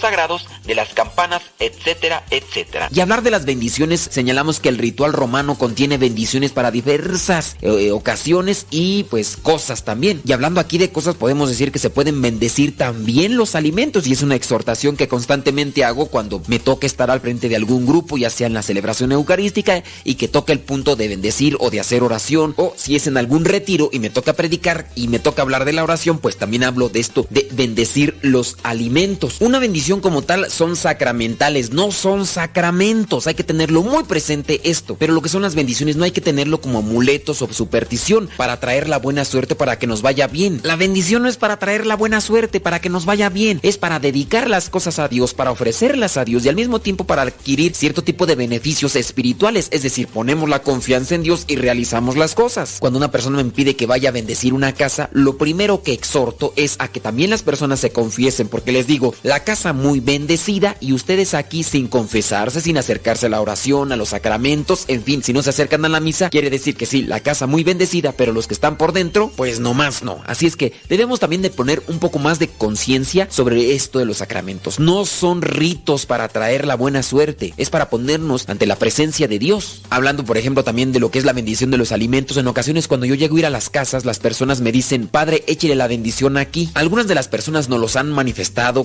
Nos dicen es que va a llegar muchísima gente y lo que queremos es que Dios nos multiplique los alimentos. Dios puede hacer milagros, claro, pero si solamente hacemos la bendición de los alimentos con la intención de que Dios nos multiplique los alimentos como lo hizo Jesucristo en la multiplicación de los panes y los peces, pues simplemente tenemos un beneficio muy particular y egoísta. Hay un chiste por ahí que constantemente cuento cuando estoy en algún retiro para darles a conocer que la bendición no solamente es para que se multipliquen las cosas, porque hay otras personas que hacen la bendición de los alimentos, pero para lo que va a decir el chiste. Dice el chiste que había una persona, bueno, se abrió un matrimonio recién casados que invitaron al padrecito a su casa para comer. Entonces ya llegó el padrecito a su casa y eh, empezaron a servir lo que fue la comida. No comenzaban a comer hasta que el recién casado le pidió al padrecito que hiciera una oración, hiciera la bendición. El sacerdote se alegró muchísimo porque estos recién casados ya iniciaban esto de la oración antes de los alimentos desde su matrimonio. Hicieron la oración, después se dedicaron a comer, terminó, pasó un año, este mismo matrimonio se encuentra al sacerdote, lo vuelven a invitar a comer, el sacerdote acepta, el sacerdote va, ya estando presente ahí, se sirve nuevamente la comida, el esposo toma asiento y comienza a comer. Y el sacerdote se quedó un poco sorprendido, le pregunta, con aquella confianza que tenía, le pregunta al esposo y le dice, oye, ¿y ya no haces la oración antes de los alimentos? Y el esposo simplemente se voltea y le dice, no padre, mi esposa ya aprendió a cocinar.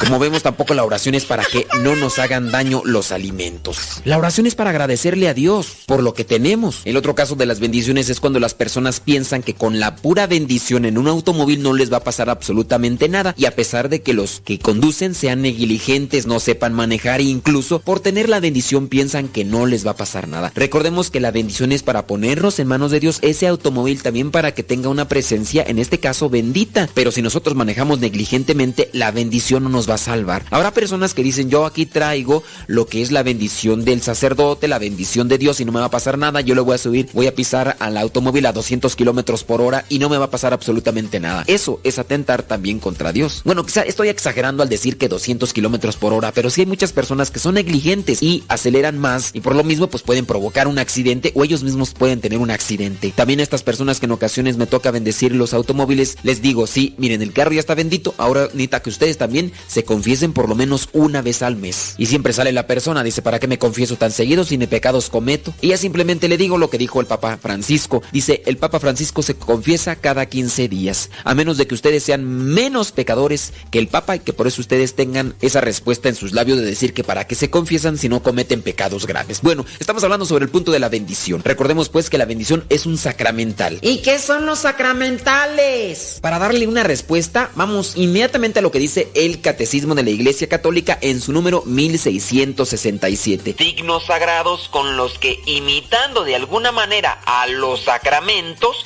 se expresan efectos, sobre todo espirituales, obtenidos por la intercesión de la iglesia. Por ellos, los hombres se disponen a recibir el efecto principal de los sacramentos y se santifican las diversas circunstancias de la vida. Catecismo de la Iglesia Católica en su número 1667. También lo pueden ver ahí en el canon, en el derecho canónico, en el canon 1166. Es decir, los sacramentales nos tienen que preparar, disponer para poder recibir los sacramentos. Uno de los sacramentales más, pero más perseguidos por los católicos que en ocasiones incluso hasta protestantes, el sacramental más perseguido es la ceniza. Sí, la ceniza que se impone el miércoles de ceniza. Muchos piensan que por ponerse la ceniza el miércoles de ceniza, obviamente, piensan que con eso se les perdonan los pecados. Por ahí está la anécdota de una persona que llegó ahí a medianoche, ya habían cerrado la iglesia y este le tocó fuertemente en la puerta del sacerdote. El sacerdote se levanta y le dice, padre, es que no me puse el día de hoy la ceniza y todos los años me la pongo. ¿Me podrá poner usted la ceniza el día de hoy? Dice, hijo, es que se me acabó, pero si quieres mañana vienes a confesarte. ¿Hace cuánto que no te confiesas? No, padre. No, padre, yo lo que quiero es la ceniza. Y bueno, habrá personas que solamente persiguen ese sacramental porque piensan que con ese se les perdonan los pecados. Pero recordemos lo que dice el catecismo, los sacramentales nos preparan para poder recibir los sacramentos. Vamos a aplicarlo de una forma más coloquial. Por ejemplo, en los matrimonios, aquellas personas que se conocen y que poco a poco van entablando una relación. Obviamente, el novio, en este caso que es el pretendiente, le regala quizá una rosa, después le regala quizás chocolates, le regala, bueno, diferentes cosas, de manera también para irse ganando su confianza y para irle demostrando lo que es su amor. Llegarán en algún momento, si es que se conocen bien y es que se están dedicados el uno para la otro, llegará el momento en el que el pretendiente le pedirá que se casen. Poco a poco entonces fue preparando el momento para después unirse aquí. Los sacramentales nos van preparando poco a poco para poder recibir los sacramentos. ¿A quién se reciben los sacramentos? A Jesucristo mismo. Nos escuchamos en la próxima. Que Dios le bendiga. Padre muerto. Hola, aquí estoy. ¿Me escuchas? No. Yo sé, te escucha, no. No, no, yo. Adiós. Continúa con nuestra programación. Estás en radiocepa.com, emisora católica de los misioneros servidores de la palabra.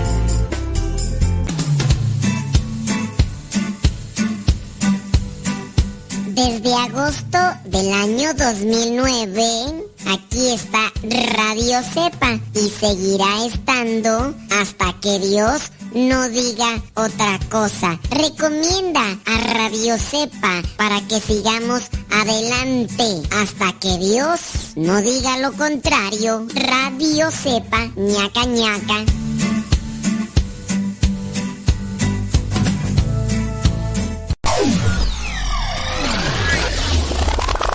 Radio Cepa, con una programación que toca tu corazón. En Radio Cepa alimentamos tu espíritu cada día. Estamos online las 24 horas.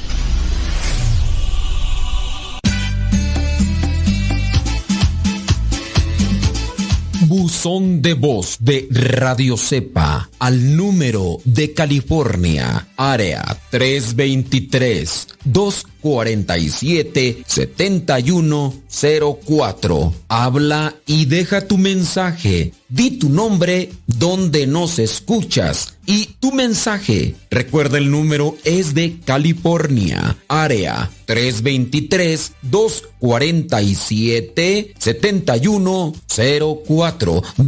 7104 247 7104 área 323 este número es de California, Estados Unidos. 247-7104, área 323, el buzón de voz de Radio Cepa.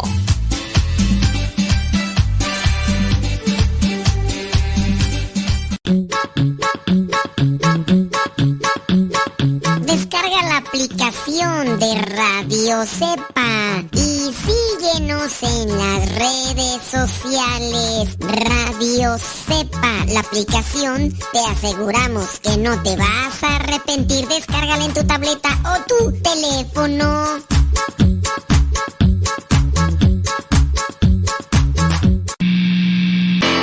¿Ya estás grabando?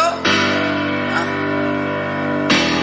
No, pues lo que pasa es que. Lo que pasa es que. Cagarra y que me dice fácil, fácil. Cagarra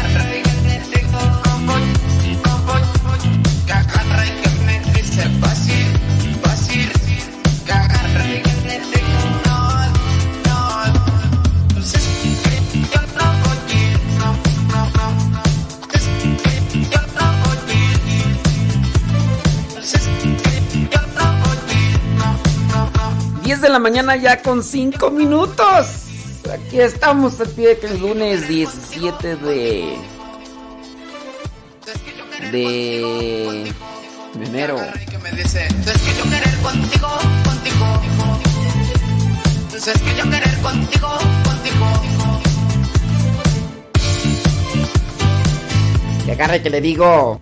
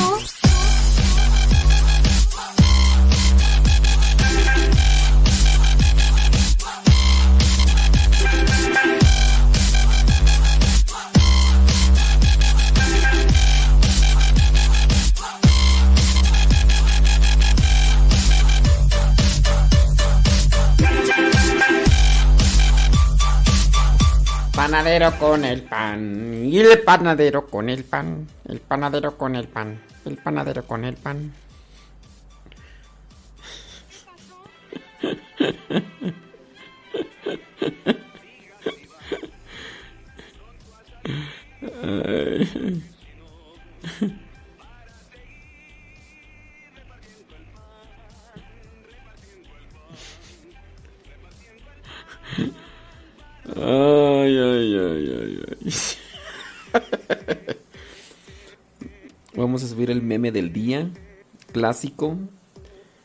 Yo despertando un lunes súper fresco, lleno de vida y listo para triunfar. Se sube al Instagram.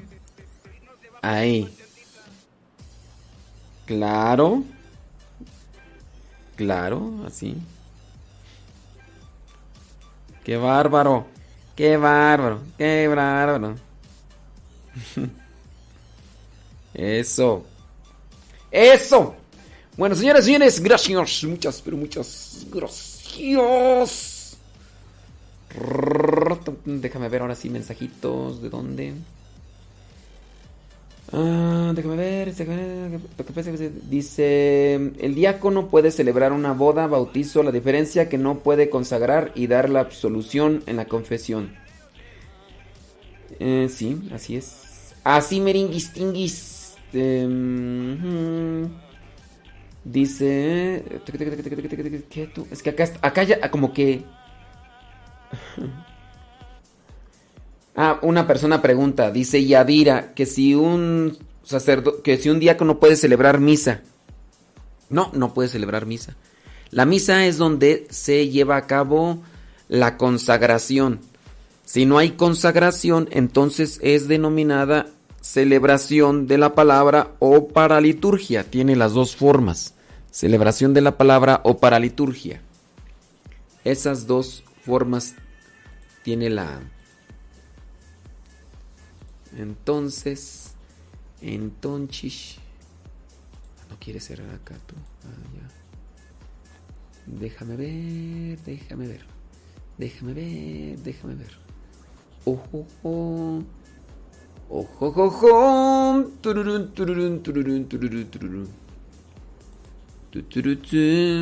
tururún, tururún, tururún, tururún. Ok, ya listo, listo. Sí, entonces no. Si no hay cons- si no hay consagración, es decir, cuando el pan y el vino se convierten por obra del Espíritu Santo en el cuerpo y la sangre de Cristo. Si no hay consagración, es solamente celebración de la palabra y o para liturgia. Mm, un diácono puede celebrar una misa de difunto. Les digo que que no un diácono no puede celebrar misa. ni en una capilla, ni en una casa. O sea, no puede celebrar misa.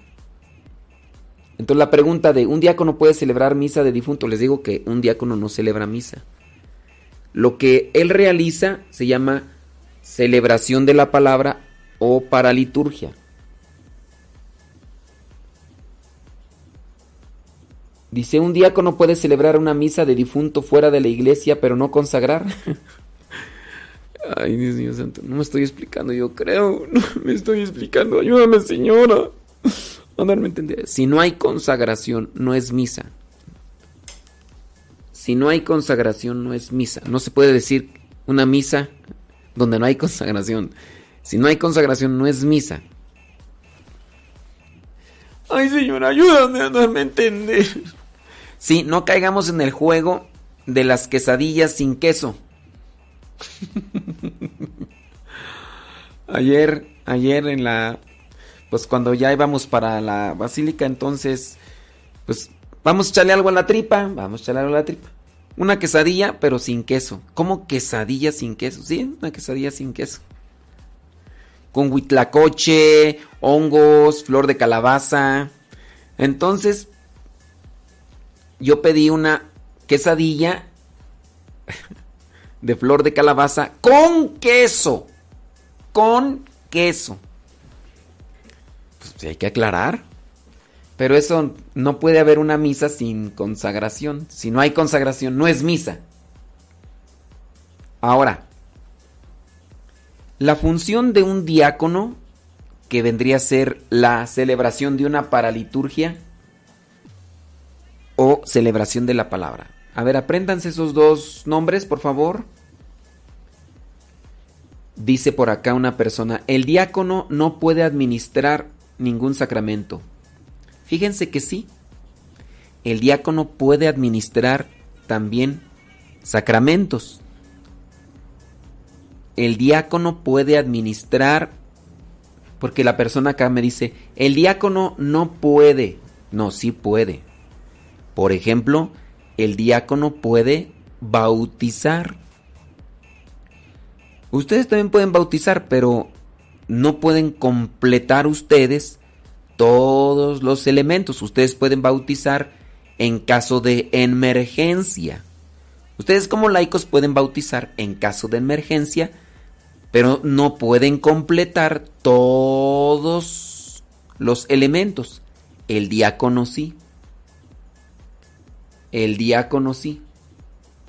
Entonces la persona que, dice que el diácono no puede administrar ninguno, no, sí puede, el del bautismo. El del bautismo lo puede administrar. Y de hecho hay muchos diáconos que realizan o llevan a cabo este sacramento. También, miren, en el caso del matrimonio, ni el diácono ni el sacerdote administran el sacramento. Ni el diácono ni el sacerdote administran el sacramento del matrimonio. El sacramento del matrimonio es una acción realizada por los novios. Es decir, ellos dos son los ministros. El sacramento del matrimonio lo realizan los novios. El, diácono puede ser testigo cualificado. Dentro de la celebración de la palabra se realiza el sacramento del matrimonio llevado a cabo por los novios con un testigo cualificado. El sacerdote celebra la misa, es el, es el testigo cualificado por parte de la iglesia y en este caso el sacramento del matrimonio es realizado por los novios. Pero ahí en esa cuestión, sí diga.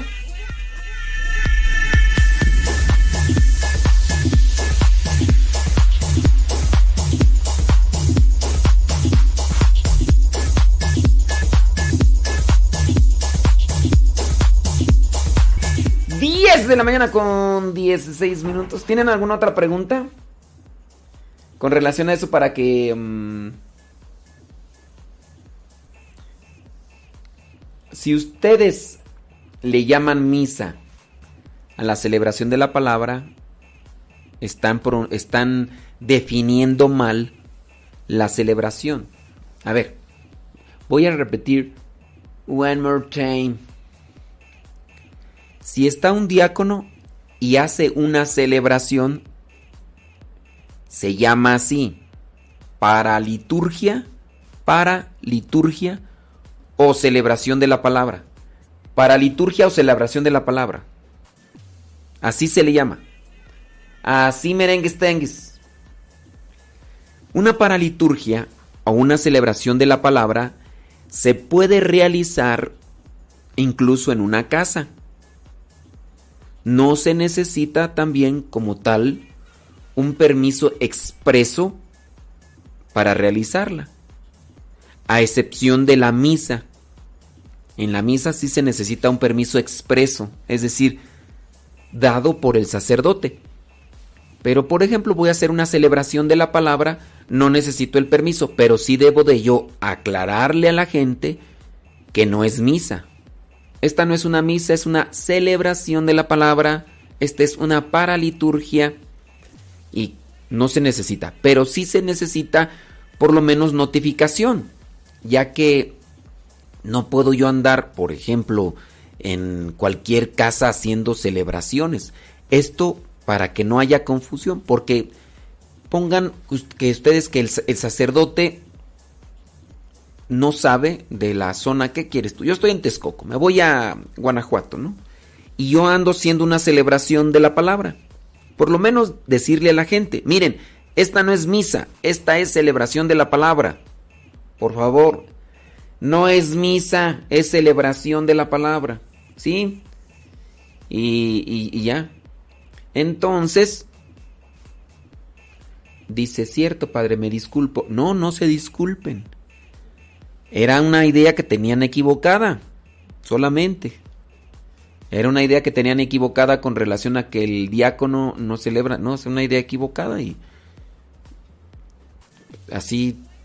Hay veces que uno dice las cosas sin realmente ser consciente de lo que dice. Y hay veces que nosotros decimos las cosas con base a un conocimiento que creo yo que cuando nosotros decimos las cosas con intención y sabemos que estamos mal y después reconocemos por lo que sea, ahí sí hay que pedir disculpas. Pero cuando uno dice las cosas con base a un conocimiento limitado, pues la regué, ¿verdad? No, es que yo, yo, yo pensé que era, pero no. Otra cosa es de que yo sé la verdad, pero no la quiero decir y voy a decir otra cosa que no es. Ahí sí. Pues disculpa, pero acá es con eso. Por eso estamos aclarando el asunto. Mm, a ver, déjame ver si hay más cuestionamientos de eso. Entonces les decía, la celebración de la palabra puede realizarse en lugares distintos, buscando tener un lugar también apropiado. Pues no vas a ir a hacer una celebración de la palabra un table. Pues no. En el caso, por ejemplo, hasta incluso de una bendición, pues cómo vas a ir a bendecir un table porque tú sabes que es un lugar que está enfocado a propiciar el pecado y todas esas cosas, pues no. Pero sí, dentro de la celebración de la palabra, no hay... Puede darse la comunión en la celebración de la palabra, pero no es una obligación. En la celebración de la palabra se puede dar la comunión, se llevan las hostias consagradas y se dan. Entonces, puede y no puede. Ahora, la celebración de la palabra la puede realizar tanto un sacerdote, un diácono o también un laico delegado. Es decir, autorizado. Delegado por el sacerdote. El sacerdote le puede decir a un laico, prepárate para hacer una celebración de la palabra. Y la realizas. Entonces ahí está recibiendo la delegación por parte del sacerdote. Me viene a la mente la primera vez que hicimos una celebración de la palabra allá por el año 1999, febrero.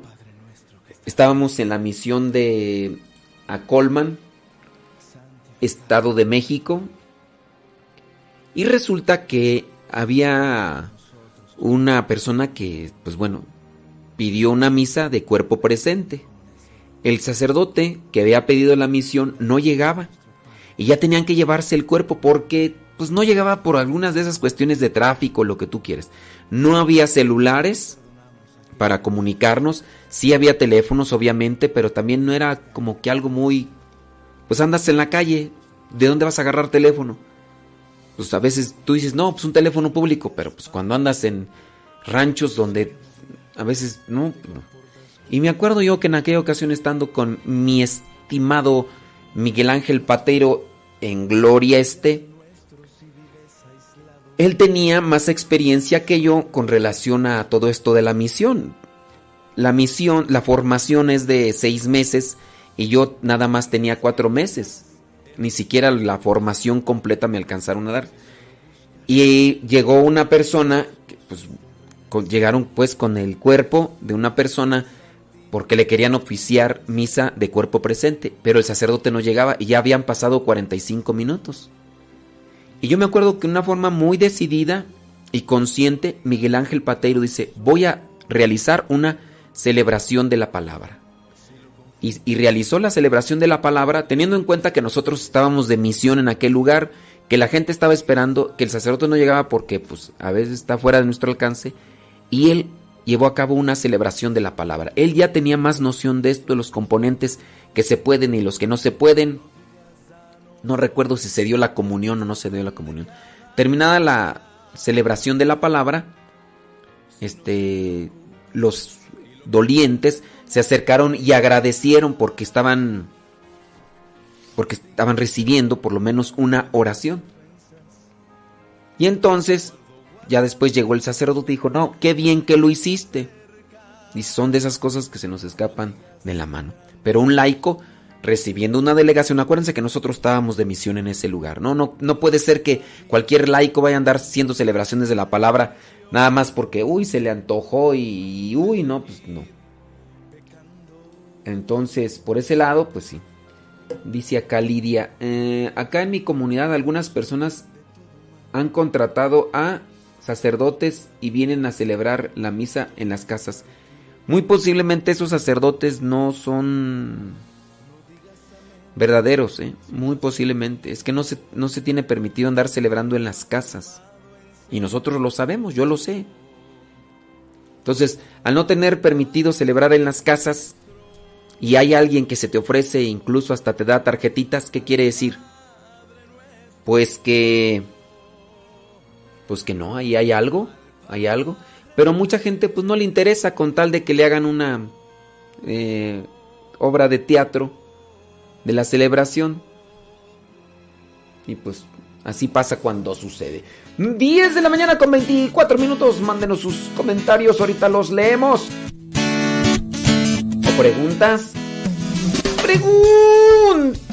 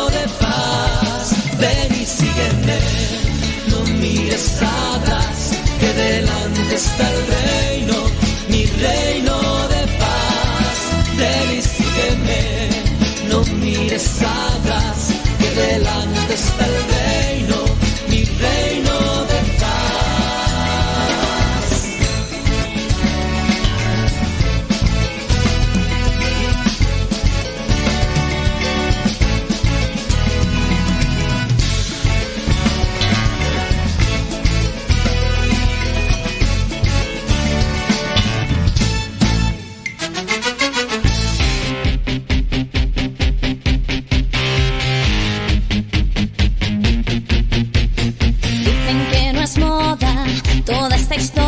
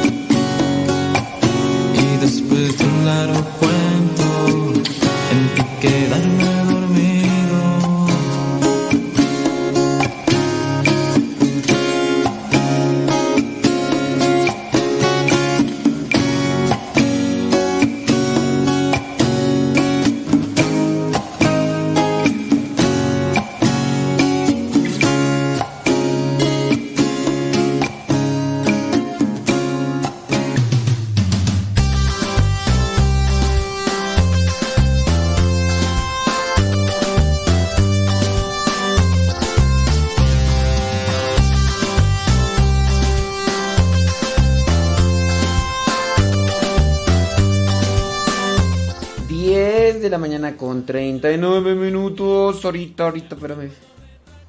Si es que tuve que salir aquí porque mm, llegó el padre Gonzalo. Y como anda por aquí,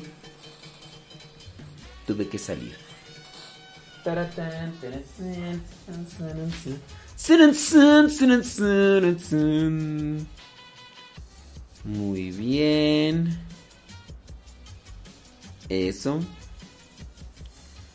Acá reviso. Taca, taca, ta, taca, taca, ta. Ándale, tú sí sabes. Ave María Purísima. Ujú.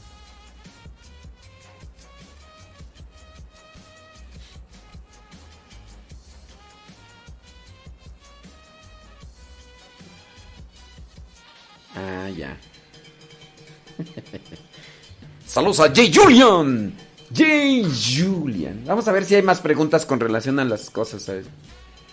Yo ahí traigo una pauta de Dora de Ávila desde Anderson, California. Déjame ver si aparecen más preguntas ahí con relación a los temas que estábamos tardando.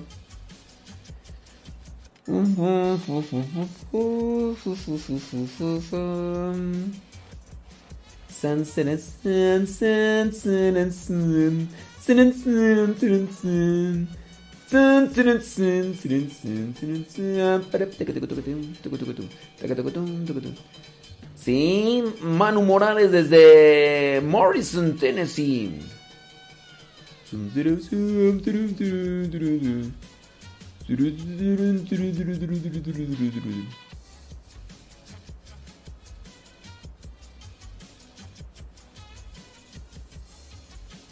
Sí, es que ya, ya hicieron más preguntas por ahí. Ya no les entendía las preguntas, por eso mejor Dicen que se rayó el cassette.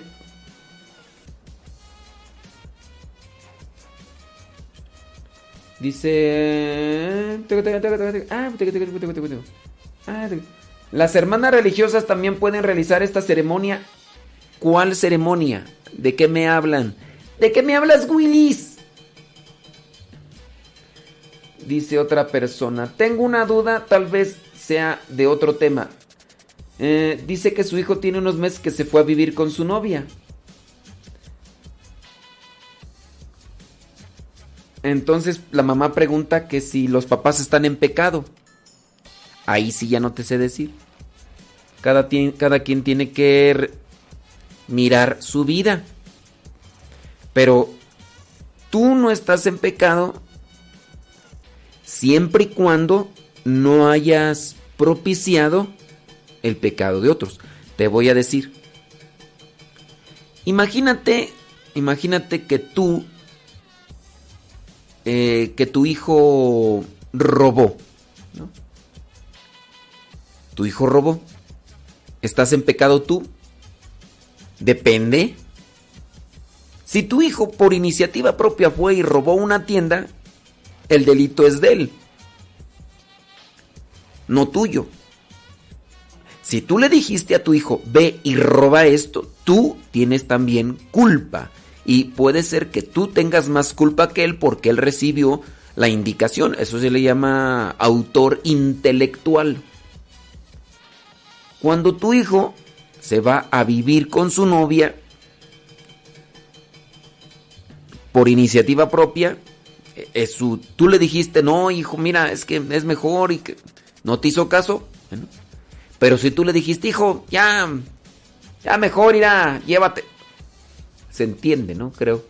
Creo yo que es claro el, ejemplo.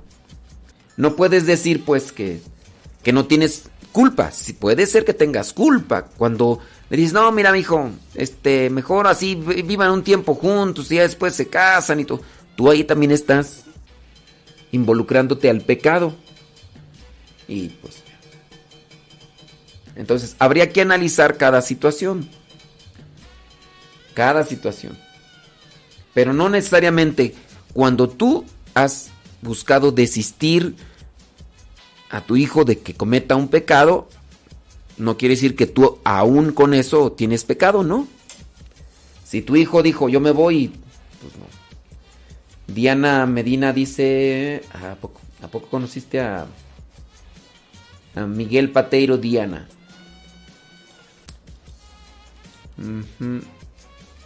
¿De dónde iris? ¿De dónde iris, Diana? Diana Medina Álvarez. Dice M. Cuellar, dice... eh.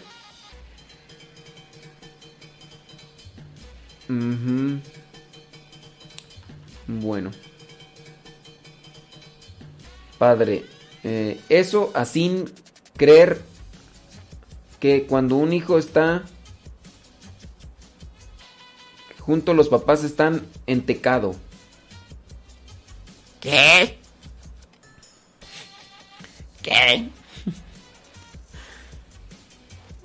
A ver, yo ya le estoy poniendo el ejemplo.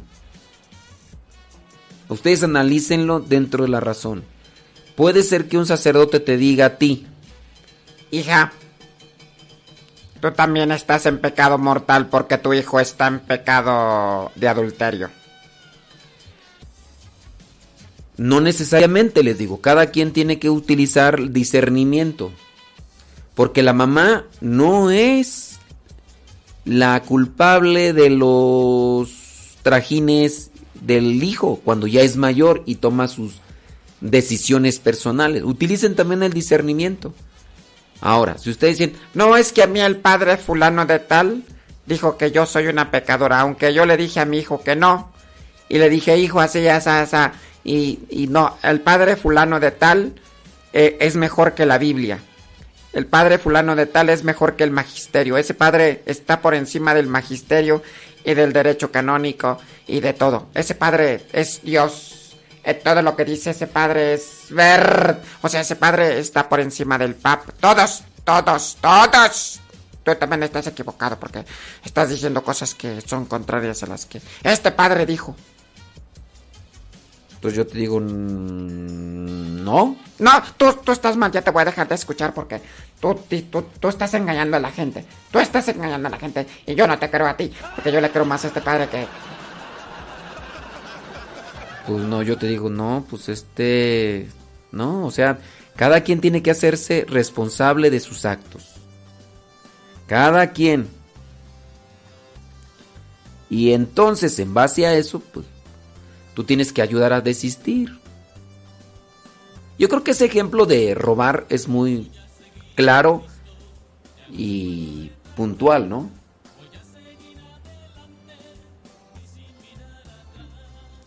Dice, ya escuché su respuesta porque tengo un sobrino, está junto y mi mamá les dice que no se casen. Pues bueno, miren, también nosotros no debemos decir que se casen cuando notamos que no hay amor. O sea, si tú les dices a, unas a una pareja, cásense, cuando no conviene que se casen porque simplemente no se aman y están más unidos a forma de conveniencia, no, pues, oye, no se casen. Mira, por ejemplo, cierto es que algunos se juntan porque salió embarazada la muchacha, ¿no? Y dentro del compromiso dicen, pues vamos a casarnos. Pero también hay que decirles, ¿se aman? ¿Se, se quieren el uno al otro? ¿Buscan trabajar en su vida y buscan la felicidad? No, nomás nos vamos a casar por el hijo que nació o el que va a nacer. Es incluso ese matrimonio puede ser inválido, porque uno de los requisitos principales para que el sacramento sea válido es el amor. Si no hay amor entre los dos, si hay coacción, si hay obligación, ese matrimonio puede ser que sea inválido. ¿Por qué te casaste? Pues porque la, la embarazó. Para que sea válido el matrimonio tiene que ser con amor. Entonces, hay momentos en los que sí hay que alertar a las parejas. No es casarse por casarse. Porque ahí estaríamos ya incluso cayendo en una fórmula eh, farisaica. O sea, realizar la acción por realizarla. De hecho, si ustedes se fijan, el Evangelio del día de hoy presenta eso. De, oye, ¿tú, ¿y por qué tus este, discípulos no ayunan? Si también los de Juan y los fariseos ayunan. Y, o sea, ayunar por ayunar, casarse por casarse. Y hay personas que no les cambias ese tipo de pensamiento. No es casarse por casarse, porque ya está embarazada, ya con eso ya no se van al infierno. No, pues pueden estar casados y como no se quieren van a vivir en una vida de infierno. Y el hecho de que estén casados no los va a salvar del infierno. Entonces uno tiene que buscar también los elementos que te lleven al encuentro con Dios, que te lleven a fortalecer tu relación con Dios. Pero si nada más se casan por obligación, pues no. Óigame, no. Dice, hoy ni me ha pelado, solo oí mi canción, la de panadero. Pues pues, ¿cómo te va a pelar? Pues eh, no, no mandas mensajes. Pues sí, pues ¿cómo? Es como las que les dicen a otra mujer que aborten. Ella también está en pecado mortal por propiciar ese acto. Pues sí. Naturales son los indios, dijo Lino Huitrón. Ay, Lili Roscas de veras. Sí, también hay que aplicar el discernimiento. Son las 10 de la mañana con 50 minutos.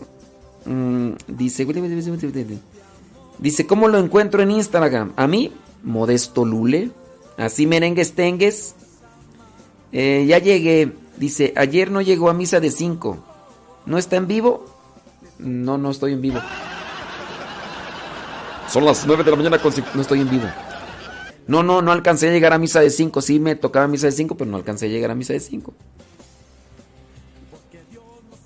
Saludos a Iván, el abnegado, sumiso,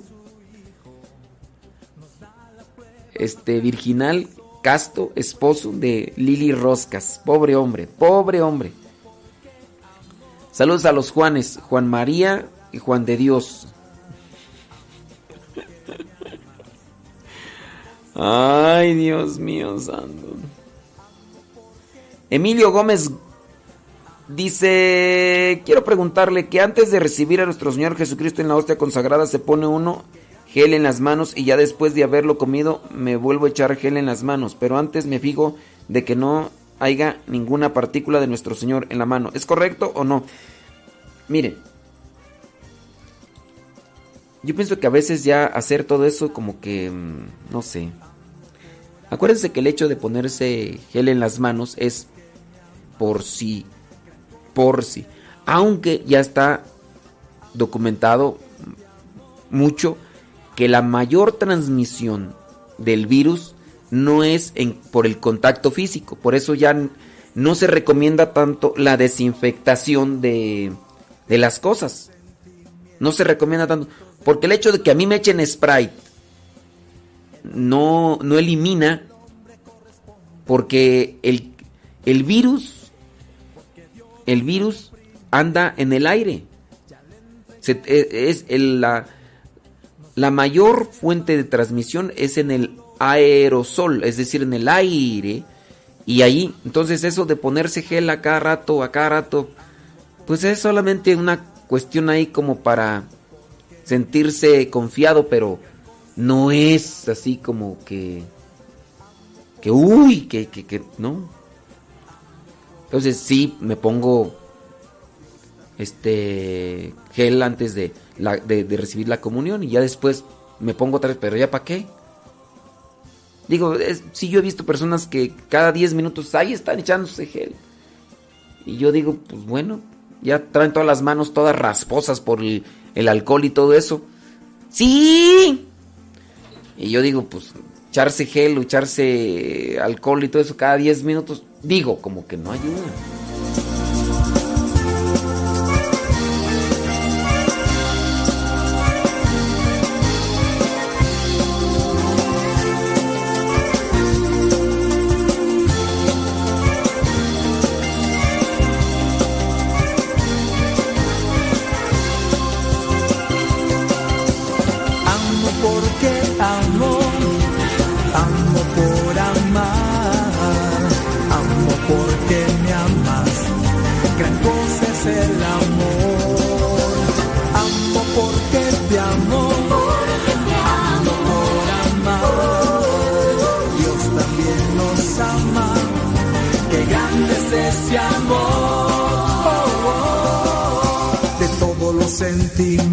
Y afectos del alma.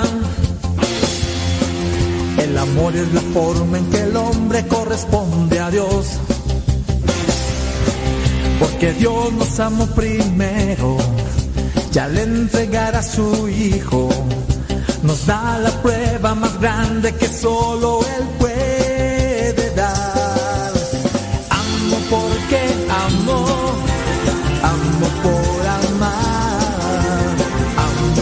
porque me amas, gran cosa es el amor.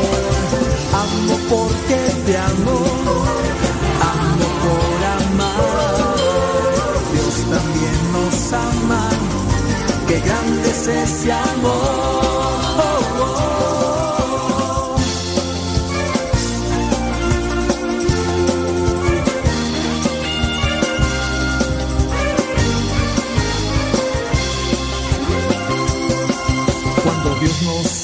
Quiere sentirse amado. El que no ama no ha conocido de verdad a Dios. Porque Dios nos amó primero y permanece siempre nosotros. Y nosotros debemos pertenecerle a Él. Él. Amo porque amo, amo por amar. Me hacen una pregunta, pero no le entiendo tú. ¿Se deben semerear las imágenes? ¿Se deben semerear? ¿Qué, qué, qué es semerear tú? no sé qué sea semerear las imágenes. Dice Yo le digo, ¿eh? Ok, muy bien.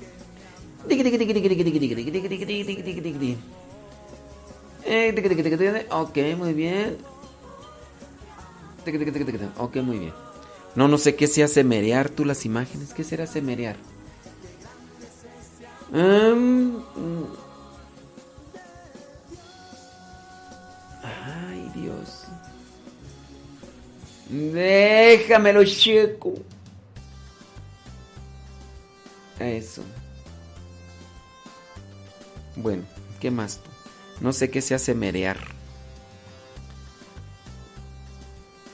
Ah, es José María y Juan de Dios. Yo dije Juan María y, Juan de Dios. Ah, ok. José María y Juan de Dios. Ay, pues. ¿Tú piensas que yo tengo una memoria como la tuya? ¡No! ¡No! Se me olvidan los nombres. Se me olvida el tuyo. no.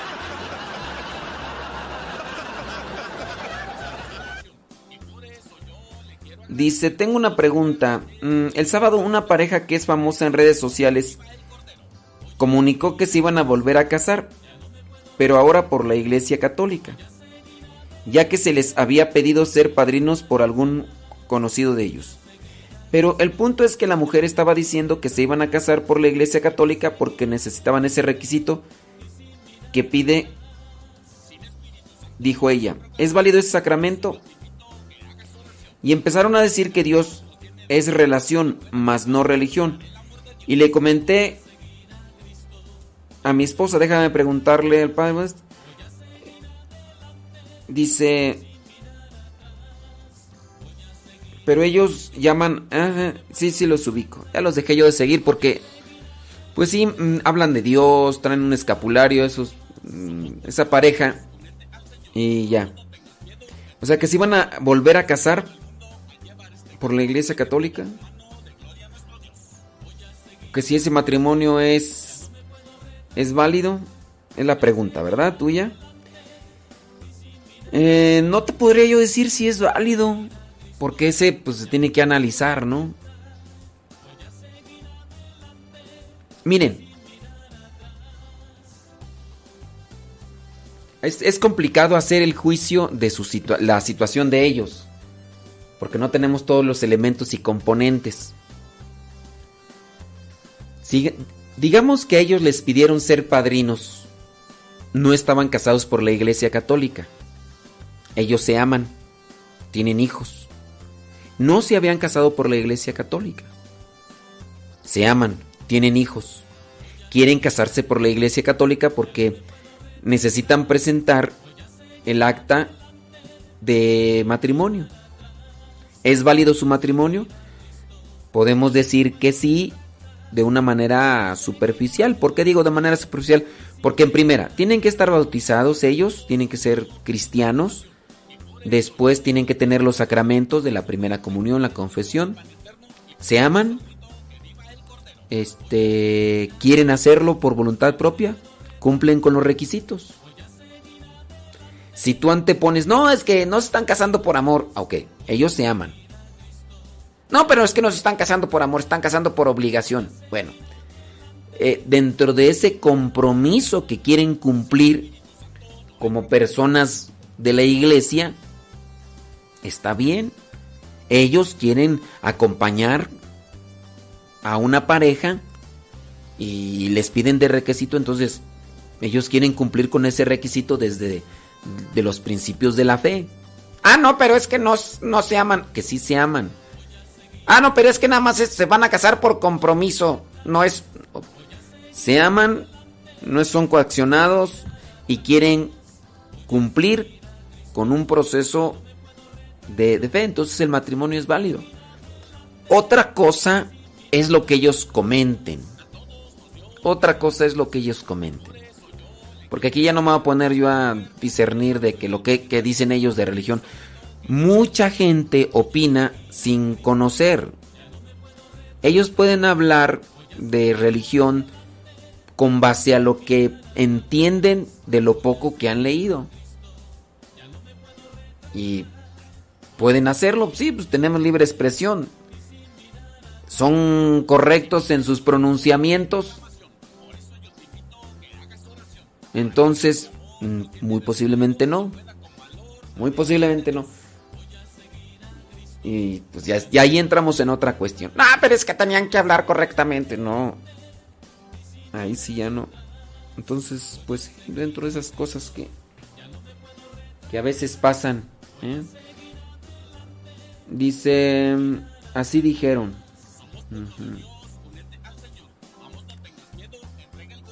Sí, no, pues es que les digo, es difícil este poder hacer una un juicio a las palabras o a las cosas que ellos hacen cuando solamente estamos viendo nosotros desde desde bien lejos y aquí, por ejemplo, ni la persona misma es la que está involucrada en el tema, sino que es una persona que vio o escuchó y pues ya, ya.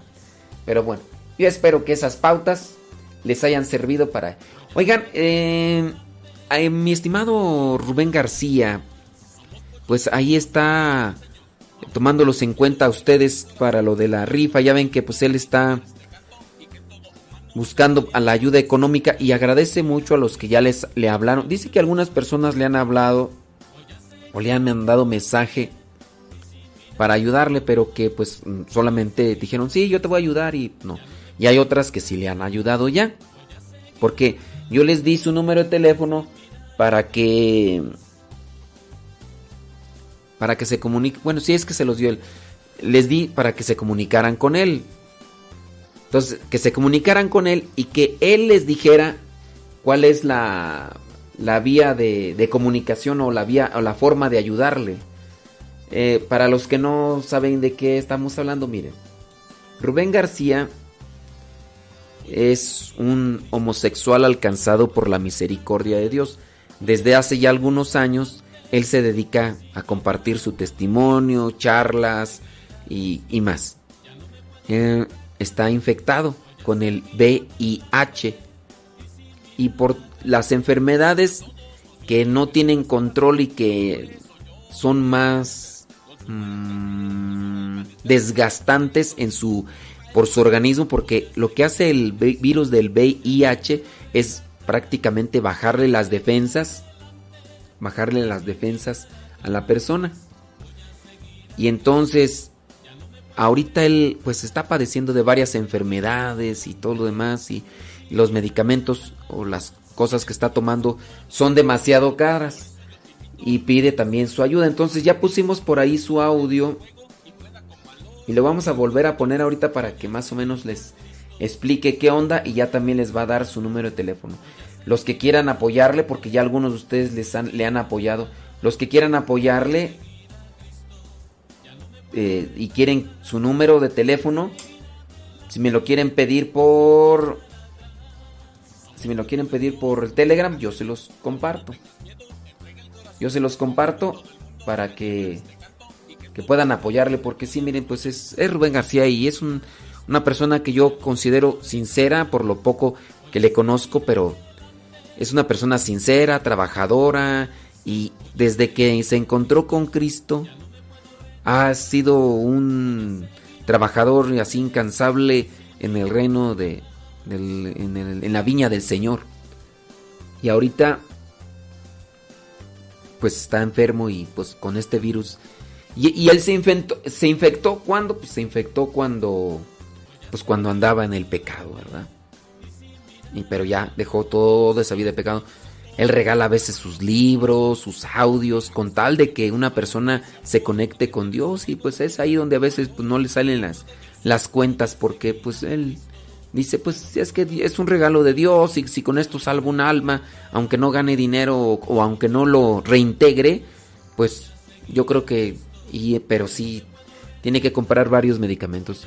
Entonces, los que quieran apoyarle, pueden buscarle en el Facebook como Rubén García Evangelizador. Rubén García Evangelizador, él está con una camisa cuadrada, de fondo tiene a un Cristo. Si lo buscan así, lo encuentran. Rubén García Evangelizador.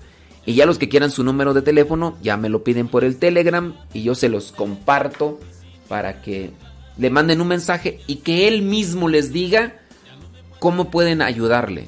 económicamente. Ojalá y lo puedan. Déjenme ponerles el audio de Rubén García.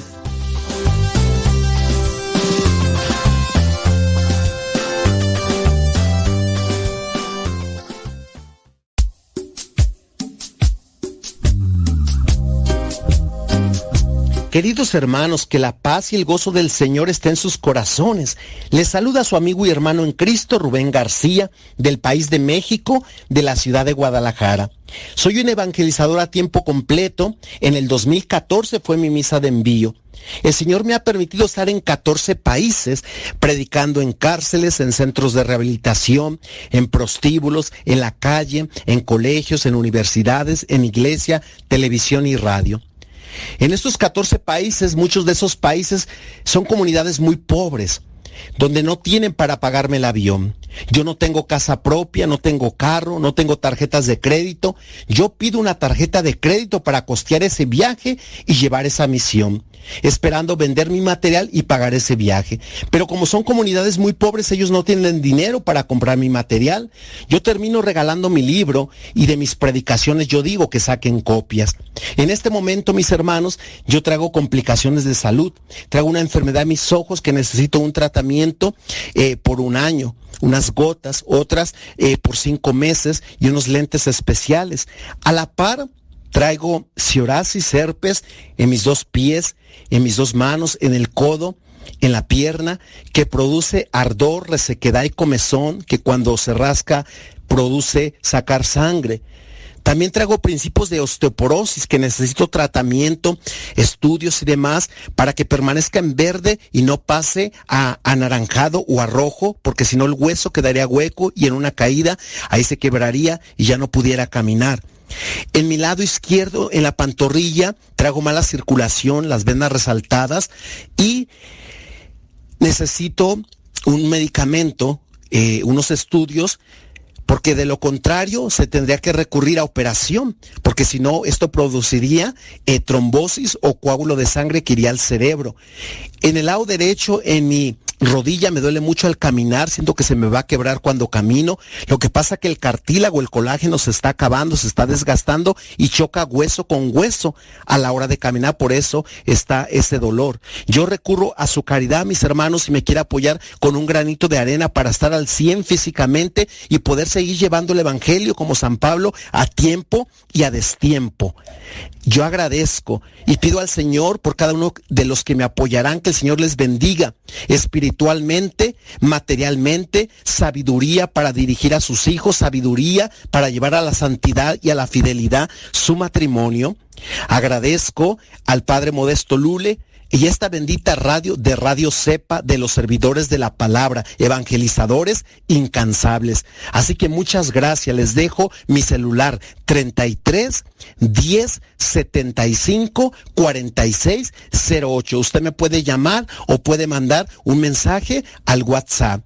Así que una vez más, muchas gracias queridos hermanos. Un fuerte abrazo y se despide su amigo y hermano en Cristo, Rubén García. Esta noticia decía así. Tengo que darte una mala noticia. Eres portador del virus que produce SIDA, SIDA, SIDA.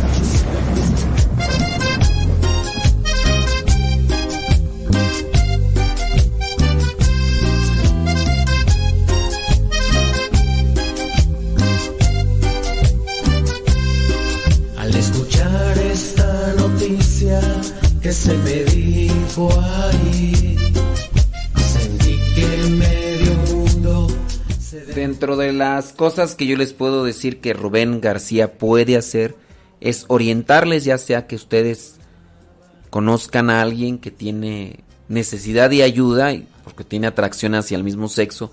Si ustedes son papás de alguien que tiene atracción hacia el mismo sexo, eh, también les puede orientar a través del teléfono. Él, él está listo para ayudar. Y no tanto que les ayude directamente, les dice dónde buscar ayuda o en este caso qué hacer, porque la ayuda que se necesita no es únicamente por teléfono. Y hay algunos de ustedes pues que ya incluso lo contactaron para eso. Incluso hay personas que tienen atracción hacia el mismo sexo, pero también tienen ese deseo de santidad y, y pueden decirle, oye Rubén, ¿cómo se le hace? O sea, ¿tú qué has hecho? ¿Cómo le haces? Aquí a la comunidad, aquí donde estamos apoyando, vienen personas así, con atracción hacia el mismo sexo, pero con deseos de santidad, con deseos de, de cumplir con la voluntad de Dios. Esta canción mm, que está ahí de fondo de Rubén García se llama Mala Noticia, Buena Noticia. Y pues fue cuando le dieron a conocer que, que era portador del virus del SIDA. Así que ya, si ustedes quieren, me mandan un mensaje por Telegram para decir, oye, pues yo quiero ahí ayudarle y todo eso. Eh, la Biblia por WhatsApp no es válido y pusieron una foto de él y me llegó y me piden que compartamos, ¿es verdad?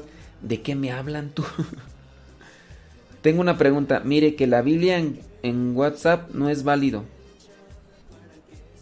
No le entiendo. Eh, una pregunta.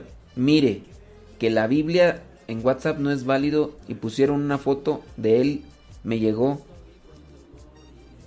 ¿De, de qué me hablan? no sé. ¿Están hablando de Rubén García o, o de, o de quién o qué o cómo? Es que no sé la... La pregunta Antonella Ramírez, ojalá me la pudieras clarificar, pero ya me tengo que ir. Ya me tengo que retirar. dirigí Me rumbo hacia mi casa Con mi vida quise terminar Repitiéndome una vez más ¿Para qué vivir? ¿Para qué luchar? ¿Para qué soñar? Enfermo estoy y pronto moriré ¿Para qué vivir? ¿Para qué luchar? ¿Para qué soñar? Enfermo estoy pronto moriré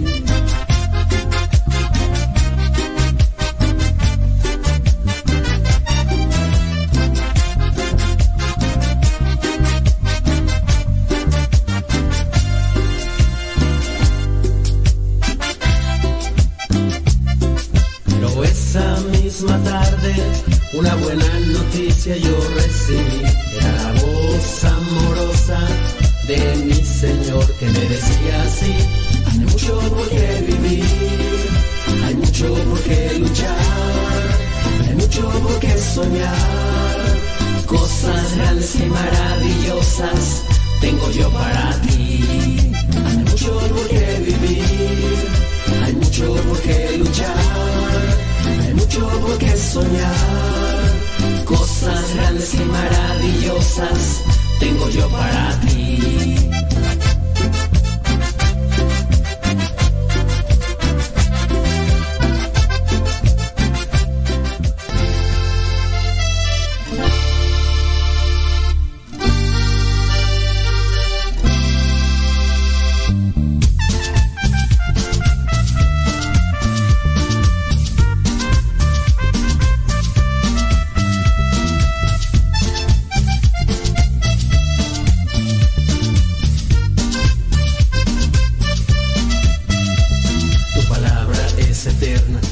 Yo les dije a Rubén, dije, mira, de tus canciones, sin duda la que más me gusta y creo que también a mucha gente es esta. Tu palabra. Y ahí la tienen también en el Telegram para que la, la escuchen y la descarguen.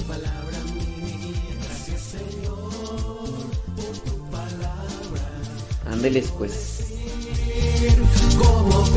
Pues ya nos vamos a cortar la transmisión en Facebook y en YouTube. Vamos a cortar la transmisión en Facebook y en YouTube. Seguimos acá con Radio Cepa. Ya saben, cápsulas, música que no podemos poner mientras estamos transmitiendo en Facebook y YouTube. Em, y, cápsulas de otros sacerdotes y demás. O sea que el programa está bien nutrido. Pero pásenle a Radio Cepa. Descargue la aplicación y va a ver. Yo acá estoy también interactuando en vivo. Acá estoy interactuando en vivo entre las caps. ¿Qué onda? ¿Qué ¿Cómo están? Y saludos y todo. Y, y ahí andamos al pie del cañón. Ahorita voy a estar aquí editando y todo mientras las pongo las cápsulas acá de los otros sacerdotes. Por si gustan, quieran, quieren y aquí los espero. Son las 11 de la mañana con 16 minutos ya. Hoy es día lunes 17 de, de enero del 2022. Quiero decir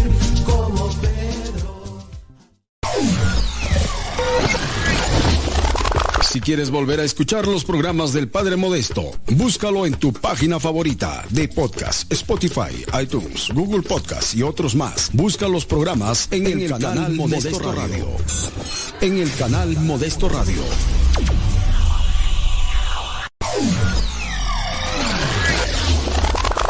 Radio Cepa, con una programación que toca tu corazón. En Radio Cepa alimentamos tu espíritu cada día. Estamos online las 24 horas. Aquí somos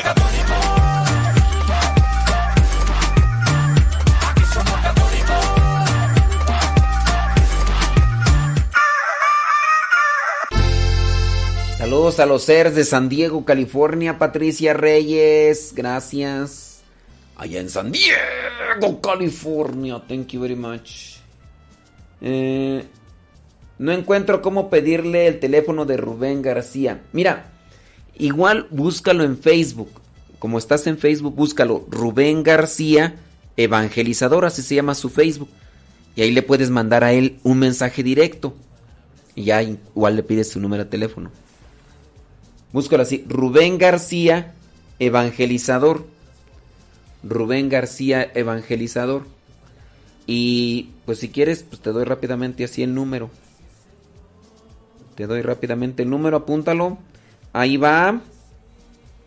Ahí va. Miren, se los voy a dar con clave internacional. Pero tienen que ponerlo así como se los digo. No vayan a poner otra cosa.